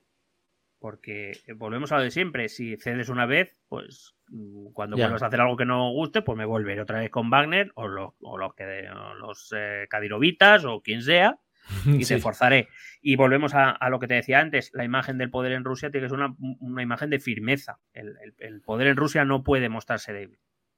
Entonces, eh, por supuesto, mm, Soigu desaparece de la escena, Putin tampoco aparece mucho al principio, Gerasimov no se sabe dónde está, así que dicen, no, pues, pues tiramos para adelante. Claro, la, la cuestión está en que, bueno, algunas fuentes dicen que llegó a 200 kilómetros de Moscú, otros a 300, bueno, da un poco lo mismo. La realidad es que hasta una distancia relativamente cercana y en una cantidad extraordinariamente rápida eh, de tiempo, muy poco Sí. tiempo, Mm. 5.000 soldados de Wagner han atravesado media Rusia Sí, y nadie les ha parado. ya. Claro, ¿qué información traslada esto a Ucrania y a Occidente? Detrás de la línea del frente no hay nada. No está- Están todos aquí.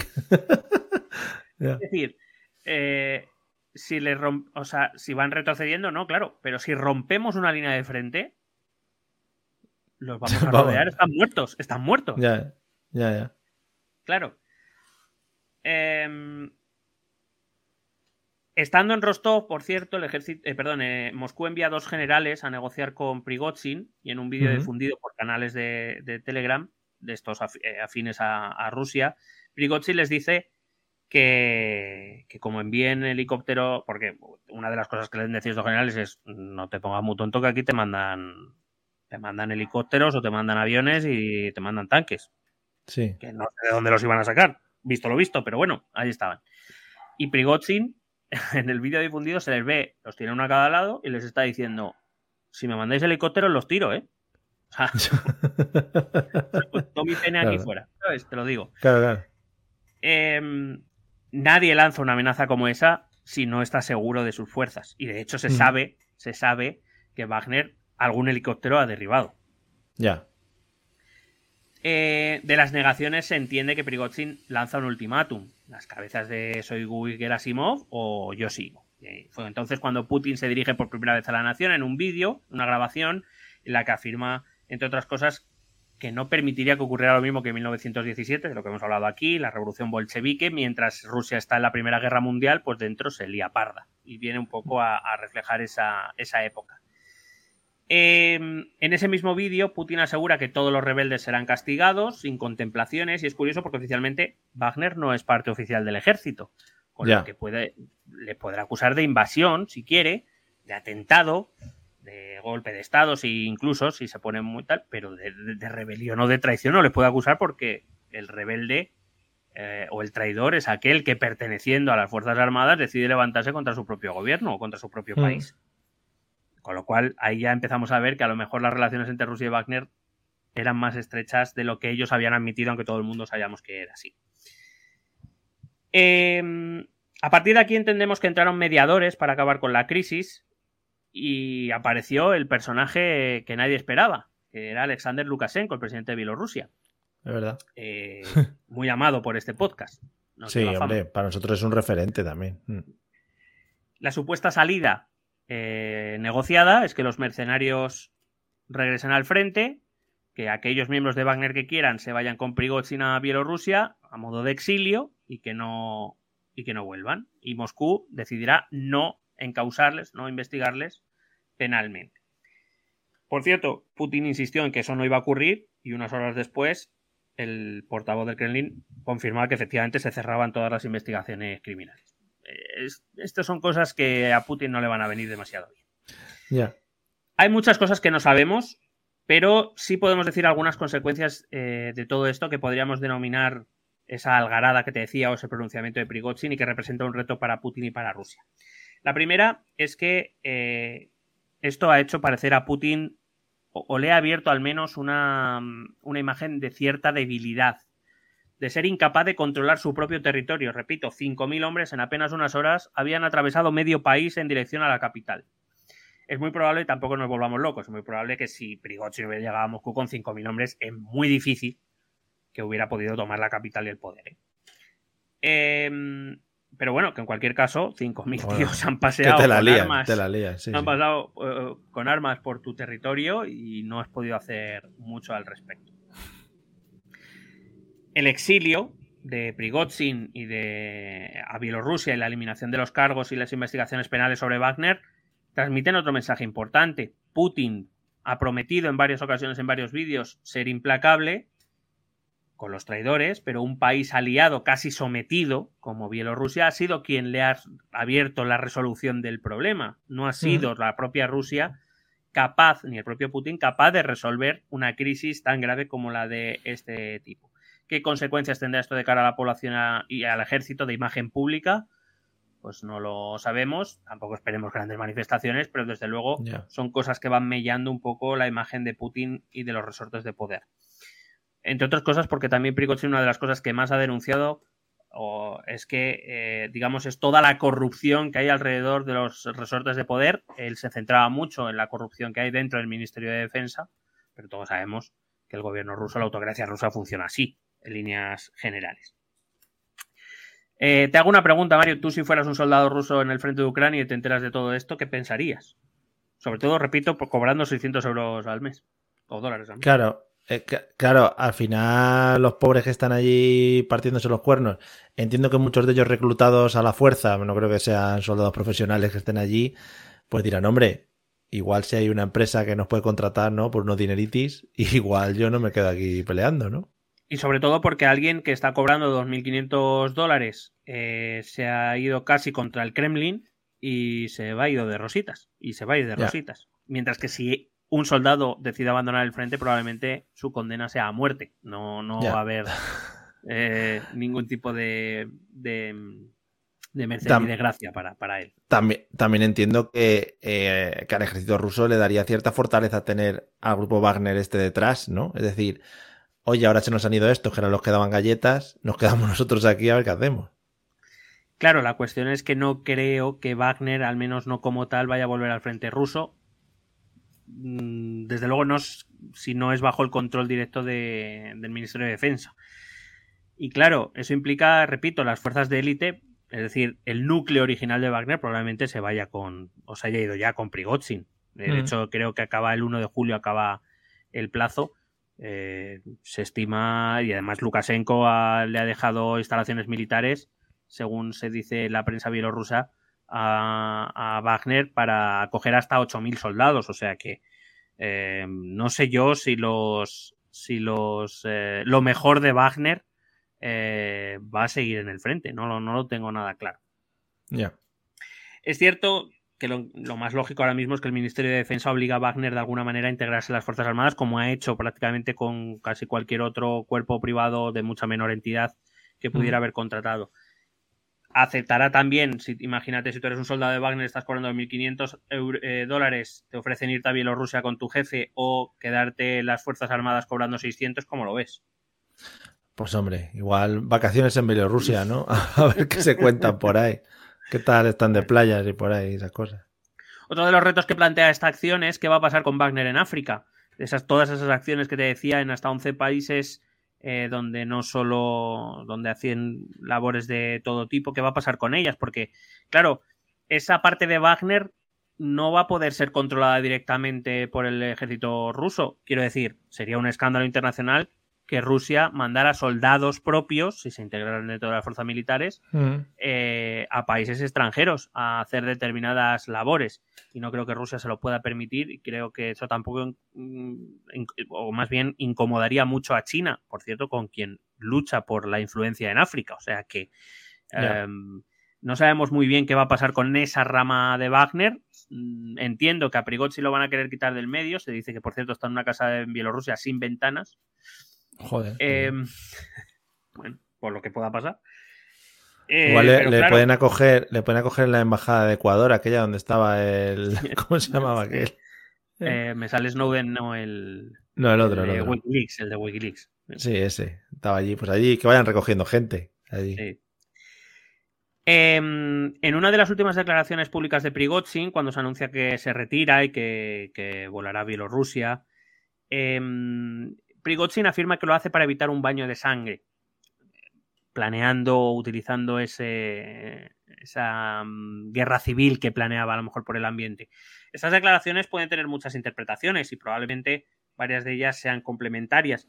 Pero una de ellas, por lo menos la que más me interesa a mí, es que el propio Prigozhin estimaba una mínima posibilidad de éxito, no en, tomar el poder, sino en poder echar a Shoigu y a Gerasimov de sus puestos. Eh, o que quiere aparecer ante el pueblo ruso eh, pues como un luchador, un hombre frío primero, que, que piensa primero en la gente, quiere evitar el derramamiento de sangre. Recuerdo esos vídeos donde es eh, jaleado, donde es vitoreado tanto él como. Wagner. Eh, y como he dicho, él, él- como digo, él ha dicho muchas veces que y ha denunciado que el gobierno o que el país está gobernado por, por la corrupción, especialmente dentro de las Fuerzas Armadas, por la burocracia, por la mentira.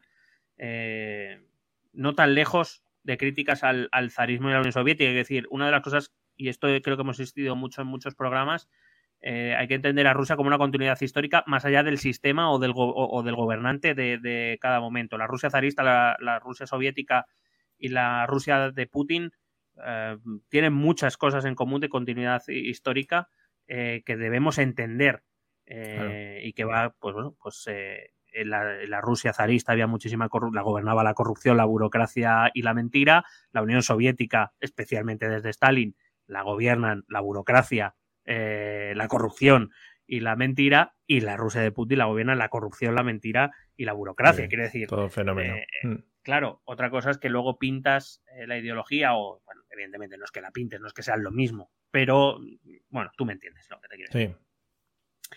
La posición de Putin es como mínimo incómoda, eh, porque Prigozhin está en Bielorrusia de rositas. Eh, si lo deja vivo, a lo mejor voy a hablar un poco crudo ya, ¿eh? Mm. Si lo deja vivo, es un líder débil. Si lo arresta y lo juzga, o incluso si le ponen un poquito de polonio en el café, Mm. eh, puede, como te digo, crear un mártir. Eh, si, le intentan matar y no lo consigue, Prigozhin puede cantar la traviata. Prigozhin sabe muchas cosas de Putin, del Kremlin, ha tenido una relación muy estrecha con Putin y desde que dirige Wagner con el Ministerio de Defensa, o sea, puede cantar la traviata. Probablemente esta información es la que de momento, mientras se decide qué hacer, eh, eh, Shoigu, Gerasimov y Putin, es lo que le mantiene vivo. Pero bueno, tendrá que tener catadores, supongo, de la comida y las bebidas que vaya Pero, a tomar. por si acaso. Pues las moscas. sí. Pero se ha ido como muy fácil, ¿no? Eh, o demasiado sí- demasiado claro. para un líder de Rusia, Mm. que, que lo ha tenido a 200 kilómetros con 5.000 tíos armados y Por que le ha querido obligar a tomar determinadas decisiones. No sé, se hablaba por ahí, yo he leído, porque también leo cosas random por ahí, que se había tocado un poco a los familiares de, de Wagner, y igual Putin había hablado un poquito con ellos y se había dicho, oye, mira, que igual, que igual no le pego un tiro a tu marido, sino a, a usted, señora esposa, o a las madres, o lo que sea. No es descartable, Mm. pero no sé si eso tampoco sería un buen movimiento. Quiero decir, cabrear a 5.000, perdóname la expresión, quiero que se me entienda, ¿eh? Cabrear a 5.000 perros rabiosos y hacerlos aún más rabiosos, no sé yo si es un buen camino. Ya. 5.000 perros que además saben dónde morder. Quiero decir que no son chihuahuas, que son Dobermans, que si tienen que ir al cuello van al cuello y según estamos viendo, lo hacen bastante mejor que todas tus fuerzas armadas y de inteligencia jun- juntas. Ya, ya. Pues claro. Y de cómo Putin maneja esta situación, las decisiones. eh, esta- esta- esto no ha acabado aquí. Quiero decir que nadie piense que esto ha acabado aquí. Esto va a llevar semanas, probablemente meses. Eh, y de cómo Putin maneja esta situación depende buena parte, como te decía antes, de su posición en el poder. Putin es un líder, ya lo hemos dicho en otros episodios, que ha concitado la unidad más o menos entre esas diferentes estructuras del poder. Para resumirlo muy mucho, en el país, en Rusia hay, digamos, cuatro estructuras de poder o cuatro fuentes de poder, que son el ejército o las Fuerzas Armadas por un lado, las agencias de inteligencia por el otro, es decir, los herederos del KGB, eh, los oligarcas, la pasta, y la Iglesia Ortodoxa. De aquí la Iglesia Ortodoxa quizás es la que menos tenga que ver. Eh, de las otras tres, Prigozhin era oligarca y al mismo tiempo se ha convertido en en una potencia militar. Por otro lado están Gerasimov y Shoigu, que son el ejército, y luego están la- el FSB, eh, el GRU, que son las agencias de inteligencia, que por cierto, ahora hablaré de ellas, eh, han quedado un poquito mal. Pero bueno, a esto ahora voy a ello.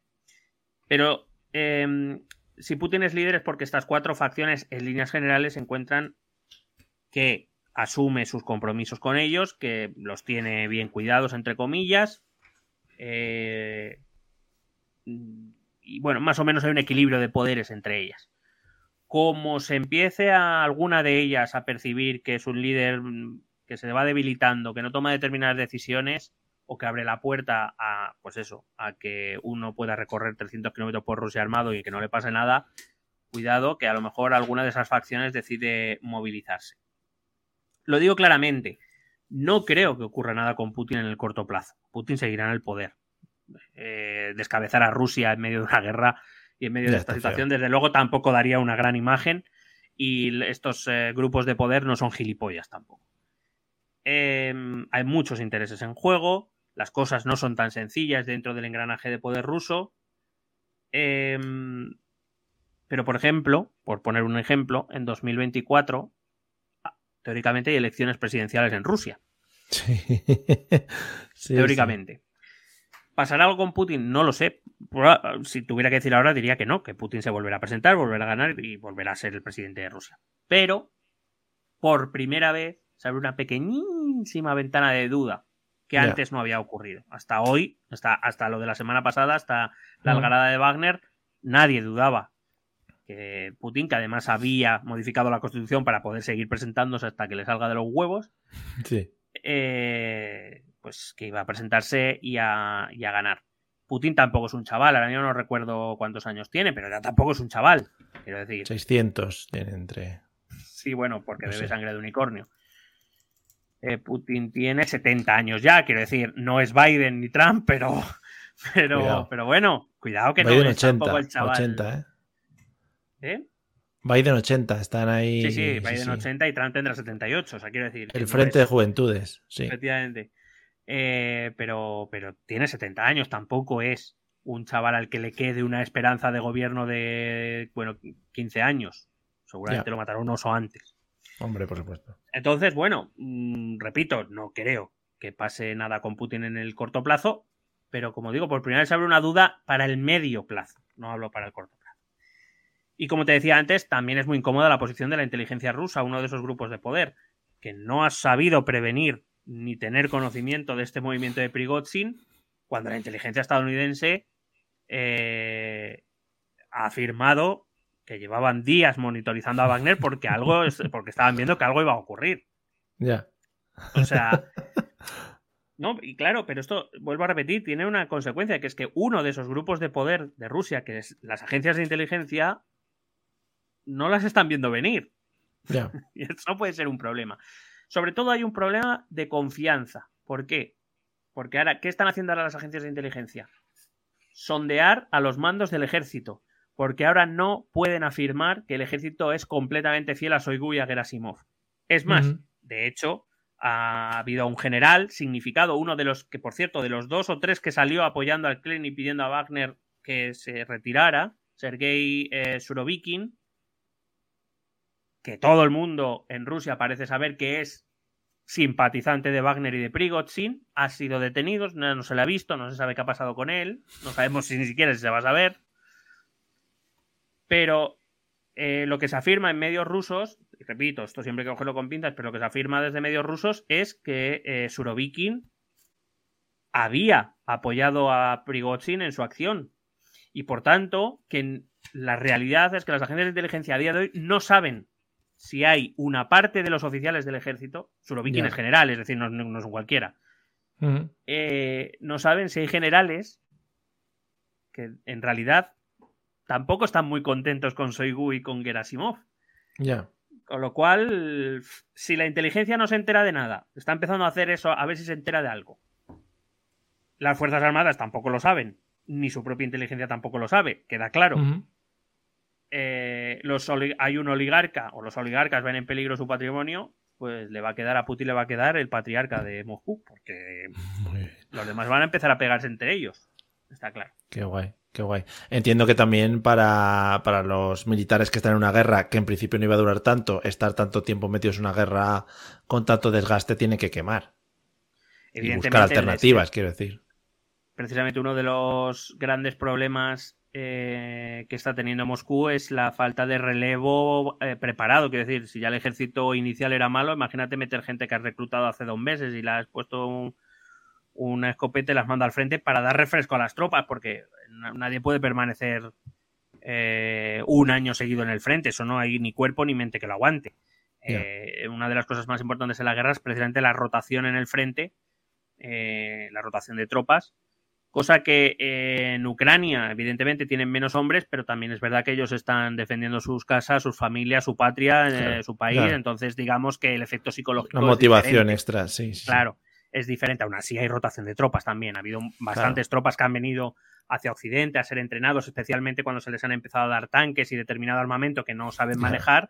Eh, bueno, se les aleja del frente, se les, se les lleva, aparte de recibir entrenamiento, sus familias han sido puestas a salvo y demás. Y bueno, pues digamos se crea una rotación más corta que la que pueda tener Rusia, pero claro, también mucho más motivada. Como te digo, eh, un soldado ruso que ahora mismo está en el frente, que está viendo además que es que no valen ni ellos mismos, no valen para nada, pues están diciendo, no sé, al final aquí me van a matar en una guerra que no sé ni qué estamos haciendo, eh. mientras el de los 2.500 pavos ha ido a Bielorrusia de veraneo. Claro, de vacaciones, sí. Tiene que hacer buen tiempo allí en Bielorrusia. ¿eh? Sí, no. Bueno, estará más fresquito que aquí. Eso es verdad, eso es verdad. Eh, bueno, al final, por ir a, por acabar, eh, no nos engañemos. Hay más preguntas que respuestas. No, no estamos en condiciones de saber, primero, porque es Rusia y por tanto la mitad de lo que se dice será mentira y la otra mitad hay que cogerlo con pinzas y habrá mucha información que ni sepamos ni, ni olamos todavía. Eh, solo el paso de la semana nos dará un mayor y un mejor conocimiento de lo que realmente ha pasado y de lo que está por pasar. Pero pero bueno, podemos intuir ya algunas cosas. La algarada de Prigozhin eh, ha sido sobre todo por una situación personal complicada, se había ordenado su arresto, le querían quitar Wagner, Prigozhin ha dicho mis cojones 40. Eh, Prigozhin se ha convertido en una voz que era poderosa, que ha conseguido cierto apoyo popular, Soigu y Gerasimov han intentado proteger sus puestos, eh, con la connivencia de Putin, entiendo. Es decir, es, un poco un lío que no deja de ser una lucha de poder dentro de, las, estructuras del Kremlin, que son muy amplias, eh, como ya hemos estado hablando todo el programa. Es muy probable que ahora se esté llevando a cabo algún tipo de purga eh, de manera discreta. Eh, no interesa revivir ahora mismo Siberias, ni, ni, poner capsulitas de Polonia en el café, ni en, ni en los teses de la gente, ni en los cafeses Mm. Eh, un poco por lo que he dicho respecto a Prigozhin, ¿no? Por, ¿no? por no crear mártires y porque ahora mismo no es una situación, el país no, Rusia no está en una situación como para, pues eso, perderse en disputas internas que acaben con Ucrania avanzando en el frente. Eh, primer objetivo de Putin va, a ser ese, intentar recomponer una imagen de firmeza. Ya le han llegado las noticias de que Bakhmut, eso que tantos meses le costó conseguir a Wagner, ya está otra vez en disputa. es decir, ya no, no, le ha durado en manos rusas ni mes y medio. Claro. Eh, claro, sin Wagner es una ciudad que ha vuelto a ser eh, factible para las fuerzas ucranianas. De que el ejército ucraniano ha cruzado el Dnieper al sur, uno de los grandes éxitos, de los pocos éxitos que hubo en, en el primer año de la invasión, fue empujar a las fuerzas ucranianas por detrás de probablemente el río más importante de, de Ucrania, que es el de Níper. Bueno, pues desde el sur las tropas ucranianas han vuelto a cruzar ese, ese río, es decir, están ganando posiciones también al sur, que los ucranianos están avanzando en casi todo el frente, prácticamente a diario. Si seguimos las noticias sobre Rusia en los últimos días, veremos cómo los mensajes televisados de, de Putin siempre han mostrado una fortaleza que los hechos desde luego le han desmentido. Incluso por primera vez desde la pandemia, yo creo, hemos visto a Putin dándose un baño de masas en el Dagestán. Eh, por lo menos no recuerdo, a lo mejor ha habido algún, algún acto público de estos donde la gente se podía acercar a Putin. Casualmente lo ha hecho en estos días, símbolo de que algo no va bien en el Kremlin cuando Putin, que llevaba, repito, creo, eh, a lo mejor se me ha escapado, pero Putin que lleva prácticamente tres años sin darse esos baños de masas, casualmente, después de esto, bueno, sale a que la gente le abrace y le, le dé niños para que los bese y esas cosas. Lo tenía ya planificado en el calendario. Eh, a mí me huele, como te digo, más a una guerra ya entre estructuras de poder dentro de Rusia. Eh, la cuestión es que, qué implicaciones tendrá sobre la moral de la tropa rusa en el, en el, frente, porque al final, ¿por qué lucha un soldado? No lucha por los 600 dólares. Eh, lucha porque le obligan, lo cual mm. tampoco va a poner demasiado empeño, salvo para salvar su vida. Sí. O lucha por un ideal, a lo mejor por un gobierno, por una nación, por una patria. Pero si esa patria se está pegando de hostias a sí misma, eh, no, no, no, no, sé si ayudará mucho a los, a los soldados. Desde luego, si Bakhmut vuelve a caer en manos ucranianas y Soledar, que está muy cerquita, la otra gran victoria de Wagner en, el, en la parte norte, eh, desde luego Rusia y Putin van a tener un problema. Van a tener un problema porque Prigozhin va a poder decir, ¿ves? Claro. Me quitáis a mí y, y, perdéis lo poco que conseguimos gracias a mí Mm, sí. o gracias a Wagner, lo habéis perdido en unas semanas. Mm, Y claro, eh, una de esas cosas en que confiaba Putin, y por extensión añadiremos a Shoigu y a Gerasimov, es que alargar la guerra favorecía a Rusia, porque uno de los planteamientos que hacía, entiendo, eh, Gerasimov, es si alargamos la guerra lo suficiente, los países occidentales van a dejar de apoyar a Ucrania, porque claro, sostener con armamento, con apoyo financiero y demás a Ucrania para los Mm. países occidentales es algo muy costoso. En, eh, una de las ideas que se tenía desde el Kremlin es alarguemos la guerra, nosotros tenemos gente aquí para sacrificar de sobra, Claro. Qué tenemos nuestras propias industrias, De gente, Eh, industrias de gente. Ucrania, Ucrania, depende del material militar eh, occidental. Si alargamos lo suficiente, estos países van a decir que mira, que están, no pueden sostener ese, ese esfuerzo financiero ni a sus ciudadanías por una guerra que les pilla casi todos muy lejos. Eh, pero claro, si los países occidentales ven que los ucranianos vuelven a avanzar, que gracias a sus armas están más cerca de ganar la guerra que de perderla, desde luego Sí. ese esfuerzo se va a mantener.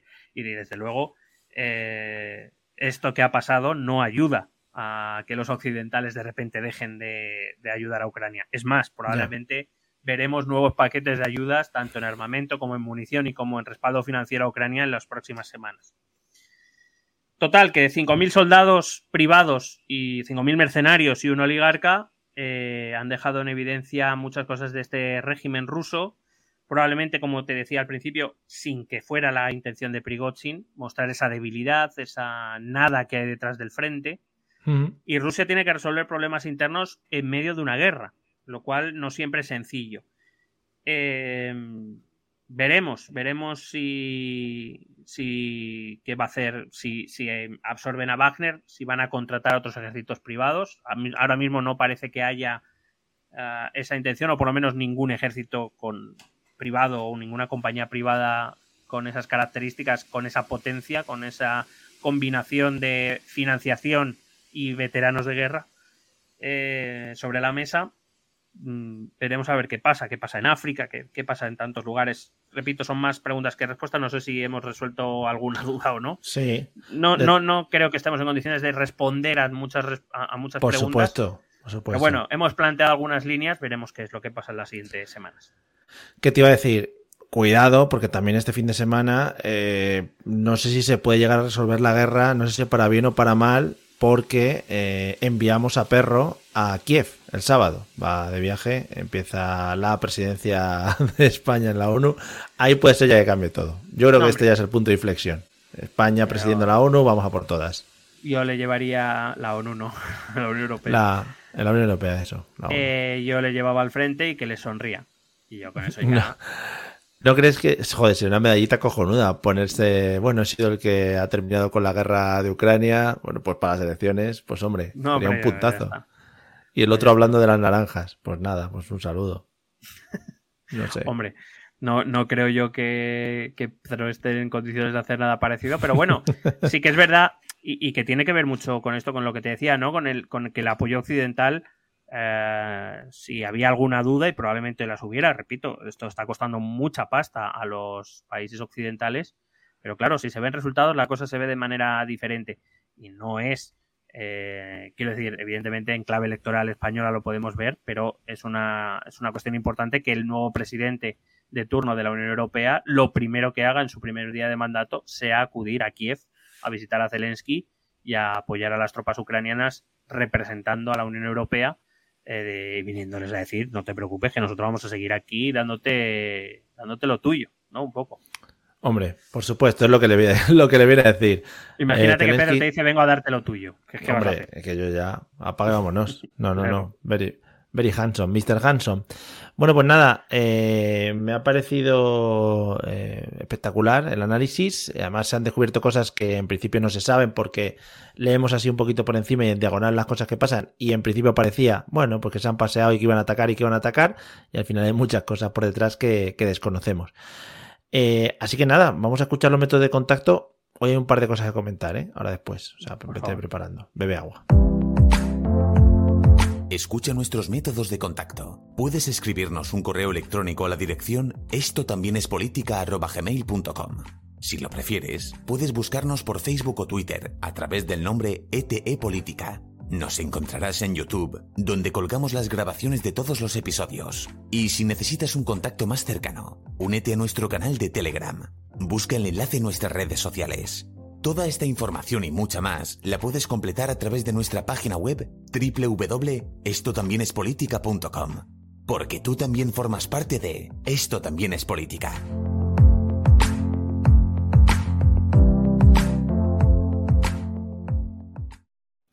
Claro que sí, hombre, todos formáis parte de esto también es política. Y yo creo, y creo que vas a estar de acuerdo conmigo, que eh, tenemos que dedicar unos 5 segundos de silencio por la muerte de la gran Carmen Sevilla ahora mismo. O sea que damos paso a esos 5 segundos de silencio. Esperamos que nos acompañéis todos. Bravo, bravo. Grandes 5 segundos de silencio, espectaculares. A ver, haríamos más tiempo. Lo que pasa es que eh, un minuto de silencio pierde mucho en el formato podcast. O sea, Si queréis un minuto de silencio, pues le dais al pause. También. Claro, lo pausáis esos cinco segundos y ya está. Bueno, pues eso, Carmen Sevilla. eh, eh, a ver, no quiero ser cruel, pero era una de esas personas que nunca sabía si ya estaba muerta o no. O sea, siempre tenías la duda. Siempre había que mirarlo, ¿sabes? En plan, pero no había muerto ya.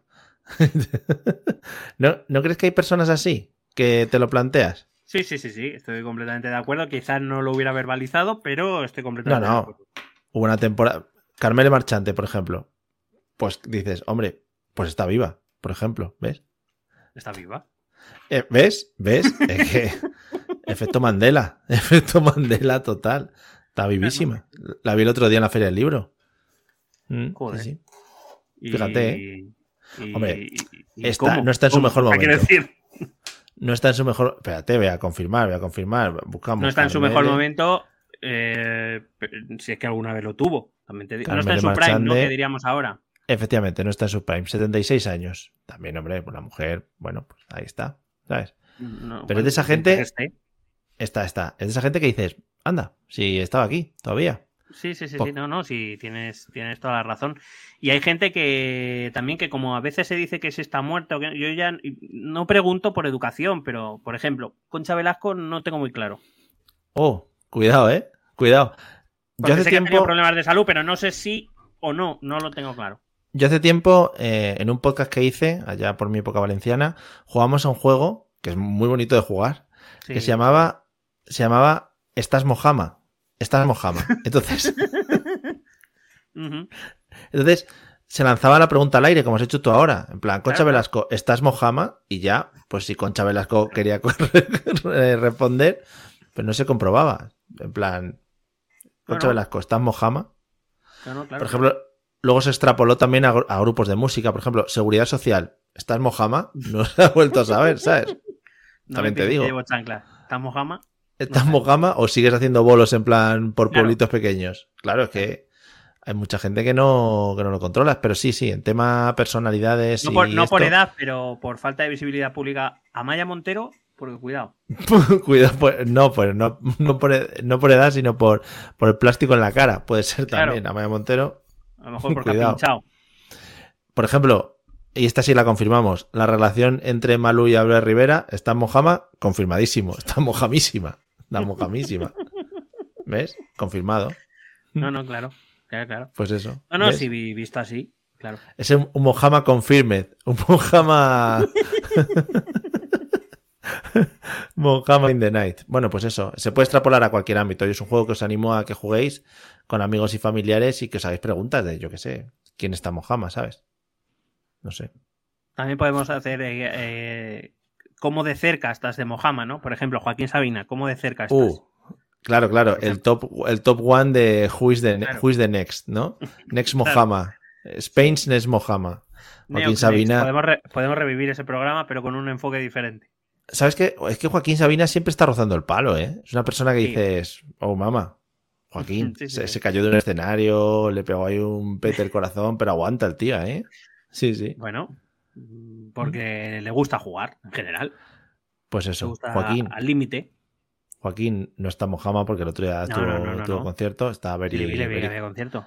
very conciertoso. Pero, o sea, cada vez que le oigo, cuando salen estos típicos reportajes o, o vídeos y demás que él está en directo, cada vez que le oigo, Sí.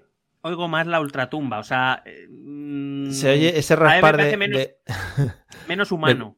De cuando respiras y suena ahí un tipo gato, ¿no? Que dices, eso es que algo te está por dentro, se te está saliendo. No, no. Por ejemplo, he de decir, falle- he de decir perdón, que Sí, sí, sí. eh, quiero decir que me parece digno de elogio. Que No, con no, todo lo que se habrá metido en la vida sí, sí, haya llegado.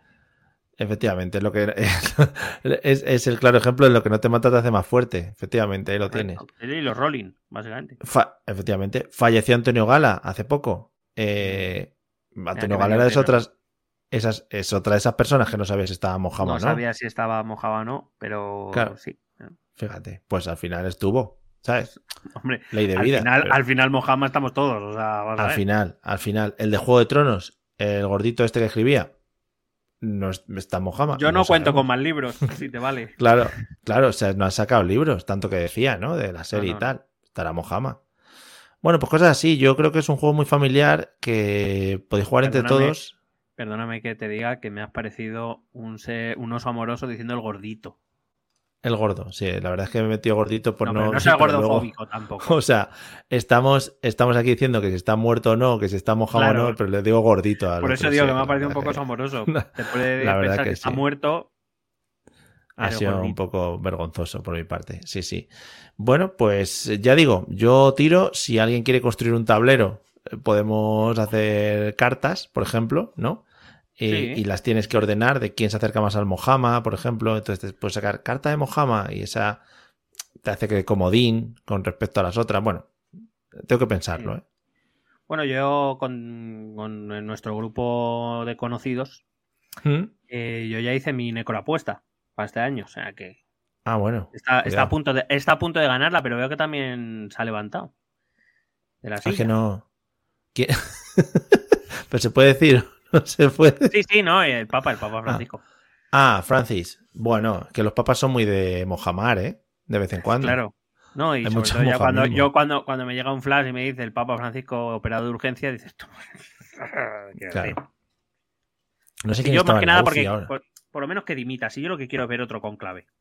Para que Joder, cojan que a, otro, muy- a otro de 80 años y así. Eso es muy bonito el conclave, ¿eh?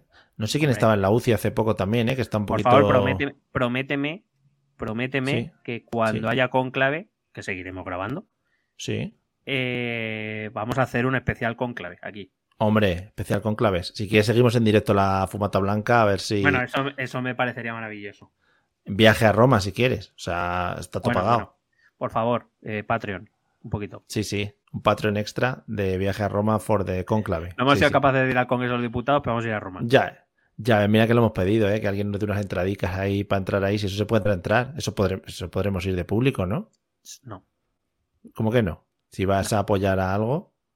Bueno, ya lo- yo siempre he dicho que ya lo moveré y luego no he movido nada. Pero bueno, si alguien, ya sabe, conoce algún si bedel o algo por ahí. Sí, sí, sí. También te digo, somos, somos más serios que varias prensa que va a ir a preguntar. Por ¿eh? eso te digo. No, pero yo no digo ir a preguntar, yo digo ir a los escaños esos que para arriba, la- Ya, ya, las ya, baldas. esas. pero imagínate que nos dan pase de prensa que podemos preguntar. Sí, hombre, ahí vamos a ir. O a un. ahí a preguntar cosas, sí. Oye, Bueno. ¿no ha estado de alarma? Joder. Fue verdad, ¿eh? El otro día había uno, había uno, yo supongo que es antiguo, pero había uno de estado de alarma preguntando a un señor y el señor le decía, pero ¿por, por qué, pero, ¿por qué preguntas tan mal? Le pero ¿por qué preguntas tan mal? Y dice, no, es que, dice, no, no es que me estás, eh, me estás, como decía, eh, me estás dirigiendo la pregunta y tal. Y el de estado de alarma, no, no, yo solo le digo que, ¿qué opina usted de que el gobierno se haya gastado no sé cuántos mil millones en no sé dónde? ¿Qué opina Bueno. usted del, del, del, del San- de, de Pedro Sánchez corrupto y asesino? ¿Qué- qué- Claro, claro. ¿Qué opina usted de que Pedro Sánchez pues desayuna fetos humanos, ¿no? Por la Pero mañana. di- ¿Qué opina? ¿Pero dice Pedro Sánchez o Perro Sánchez? No, no, no sé. Es un, es un niño, además, muy pequeño, no sé, muy, muy raro. Todo muy raro, muy raro ese sitio. Bueno, eh, después de todo esto, amigos, ya sabéis, el juego de esta, este verano creo que es el Stan Mojama. Quería yo recuperarlo y creo que la muerte de Carmen Sevilla ha sido un buen momento para ello. Oye, mejor Y- homenaje yo creo que... No, un homenaje porque que además ella cosa hubiera sido. estuvo mucho tiempo, estuvo mucho tiempo en cine de barrio, que ahí Mojamas salían, pero vamos. pero Cine de, vamos. ba- cine de barrio y telecupón con Hugo. Quiero decir, Hugo está Mojama, seguro. Ya, hombre, Hugo sí, al ser un videojuego, pero que, hombre, y porque los niños apretaban el botón del 3 y del 5 que lo reventaban. Era, Carmen, que le estoy dando al 5. No, no, niño, dale al 5. Y luego no se movía. Decía, Carmen, aquí huele un poquito a que no queréis dar el premio, ¿eh? Hombre, Carmen, por favor, Carmen. Bueno, eh, los 90 en España, que fueron muy bonitos y muy dulces. Vamos a darle a la canción, a ver si suena. Eh, no le puedo dar. Ahora. Eh, y nosotros nos despedimos hasta aquí el día de hoy. Creo que ha sido un día muy. Iba a decir muy eficiente, que es una mierda como de despedida, ¿no? Como, Sí. de, como de calificativo de podcast. Vaya podcast más eficiente, ¿no? Te ha salido hoy, hoy, está muy bien. Ha sido, ha sido un día muy... Muy... Muy óptimo, la verdad es que muy óptimo. Son las una de la mañana para quien le interese. Sí, productivo, productivo. eficaz. eh, Poco reproductivo, también te digo, por Hemos nuestra cumplido parte. el objetivo. ¿Eh? eh, no sé, podemos decir... El objetivo, la sexta noche. Bueno, eh, nos vamos amigos, cuidadito porque te- tenemos China en ciernes y Y- tenemos etapa electoral también que haremos cosas, alguna cosa. Hostia, Eh, a ver si sacan ya los- van sacando los programas que luego se creen que se lee eso en un momentito, ¿sabes? yo mm, no sé si me iría eh, en directo a Génova por, por ir. Génova o cogemos la moto y hacemos ruta. Yo vamos por Claro. Génova, Ferraz, vamos mirando. Eso o eso o, no se- o nos dividimos. No, no, no, no, no, así no van a pegar o lo que sea, que vamos juntos, vamos juntos. No, vamos juntos, Claro, que nos a, lo mejor, que a lo mejor yendo dos no nos pegan. Efectivamente. Bueno, pues hasta aquí nuestro planning para este mes de julio caluroso. Esperamos que lo paséis lo mejor posible, que estéis buscando excusa ya para libraros de la mesa electoral. Eh, sabéis que tenéis que embarazaros y cosas de esas. No da tiempo ya, por lo que sea, si no lo estáis. O sea que una pena. No podéis comprar billetes ya porque los tenéis que haber comprado antes. Así que os toca pringar. Nos O, pone- o vemos. poneros malos, a- apuñalaros a vosotros mismos para precisar de una cirugía de urgencia. Si no, podéis contratar siempre a Wagner o alguno de estos que os da una puñaladita por un módico precio. Eh, además, o puñala- un poquito de polonio. saben dónde apuñalar para que no muráis. Cuidado con la un- dosis de polonio, ¿eh? Cuidado. Claro, una heridita. Espera, voy a poner la música que se gasta. Nos vemos en el próximo episodio. Amiguis, gracias por estar ahí, gracias por escucharnos. Y ala, un saludo para todos. Adiós. Mm, a besete.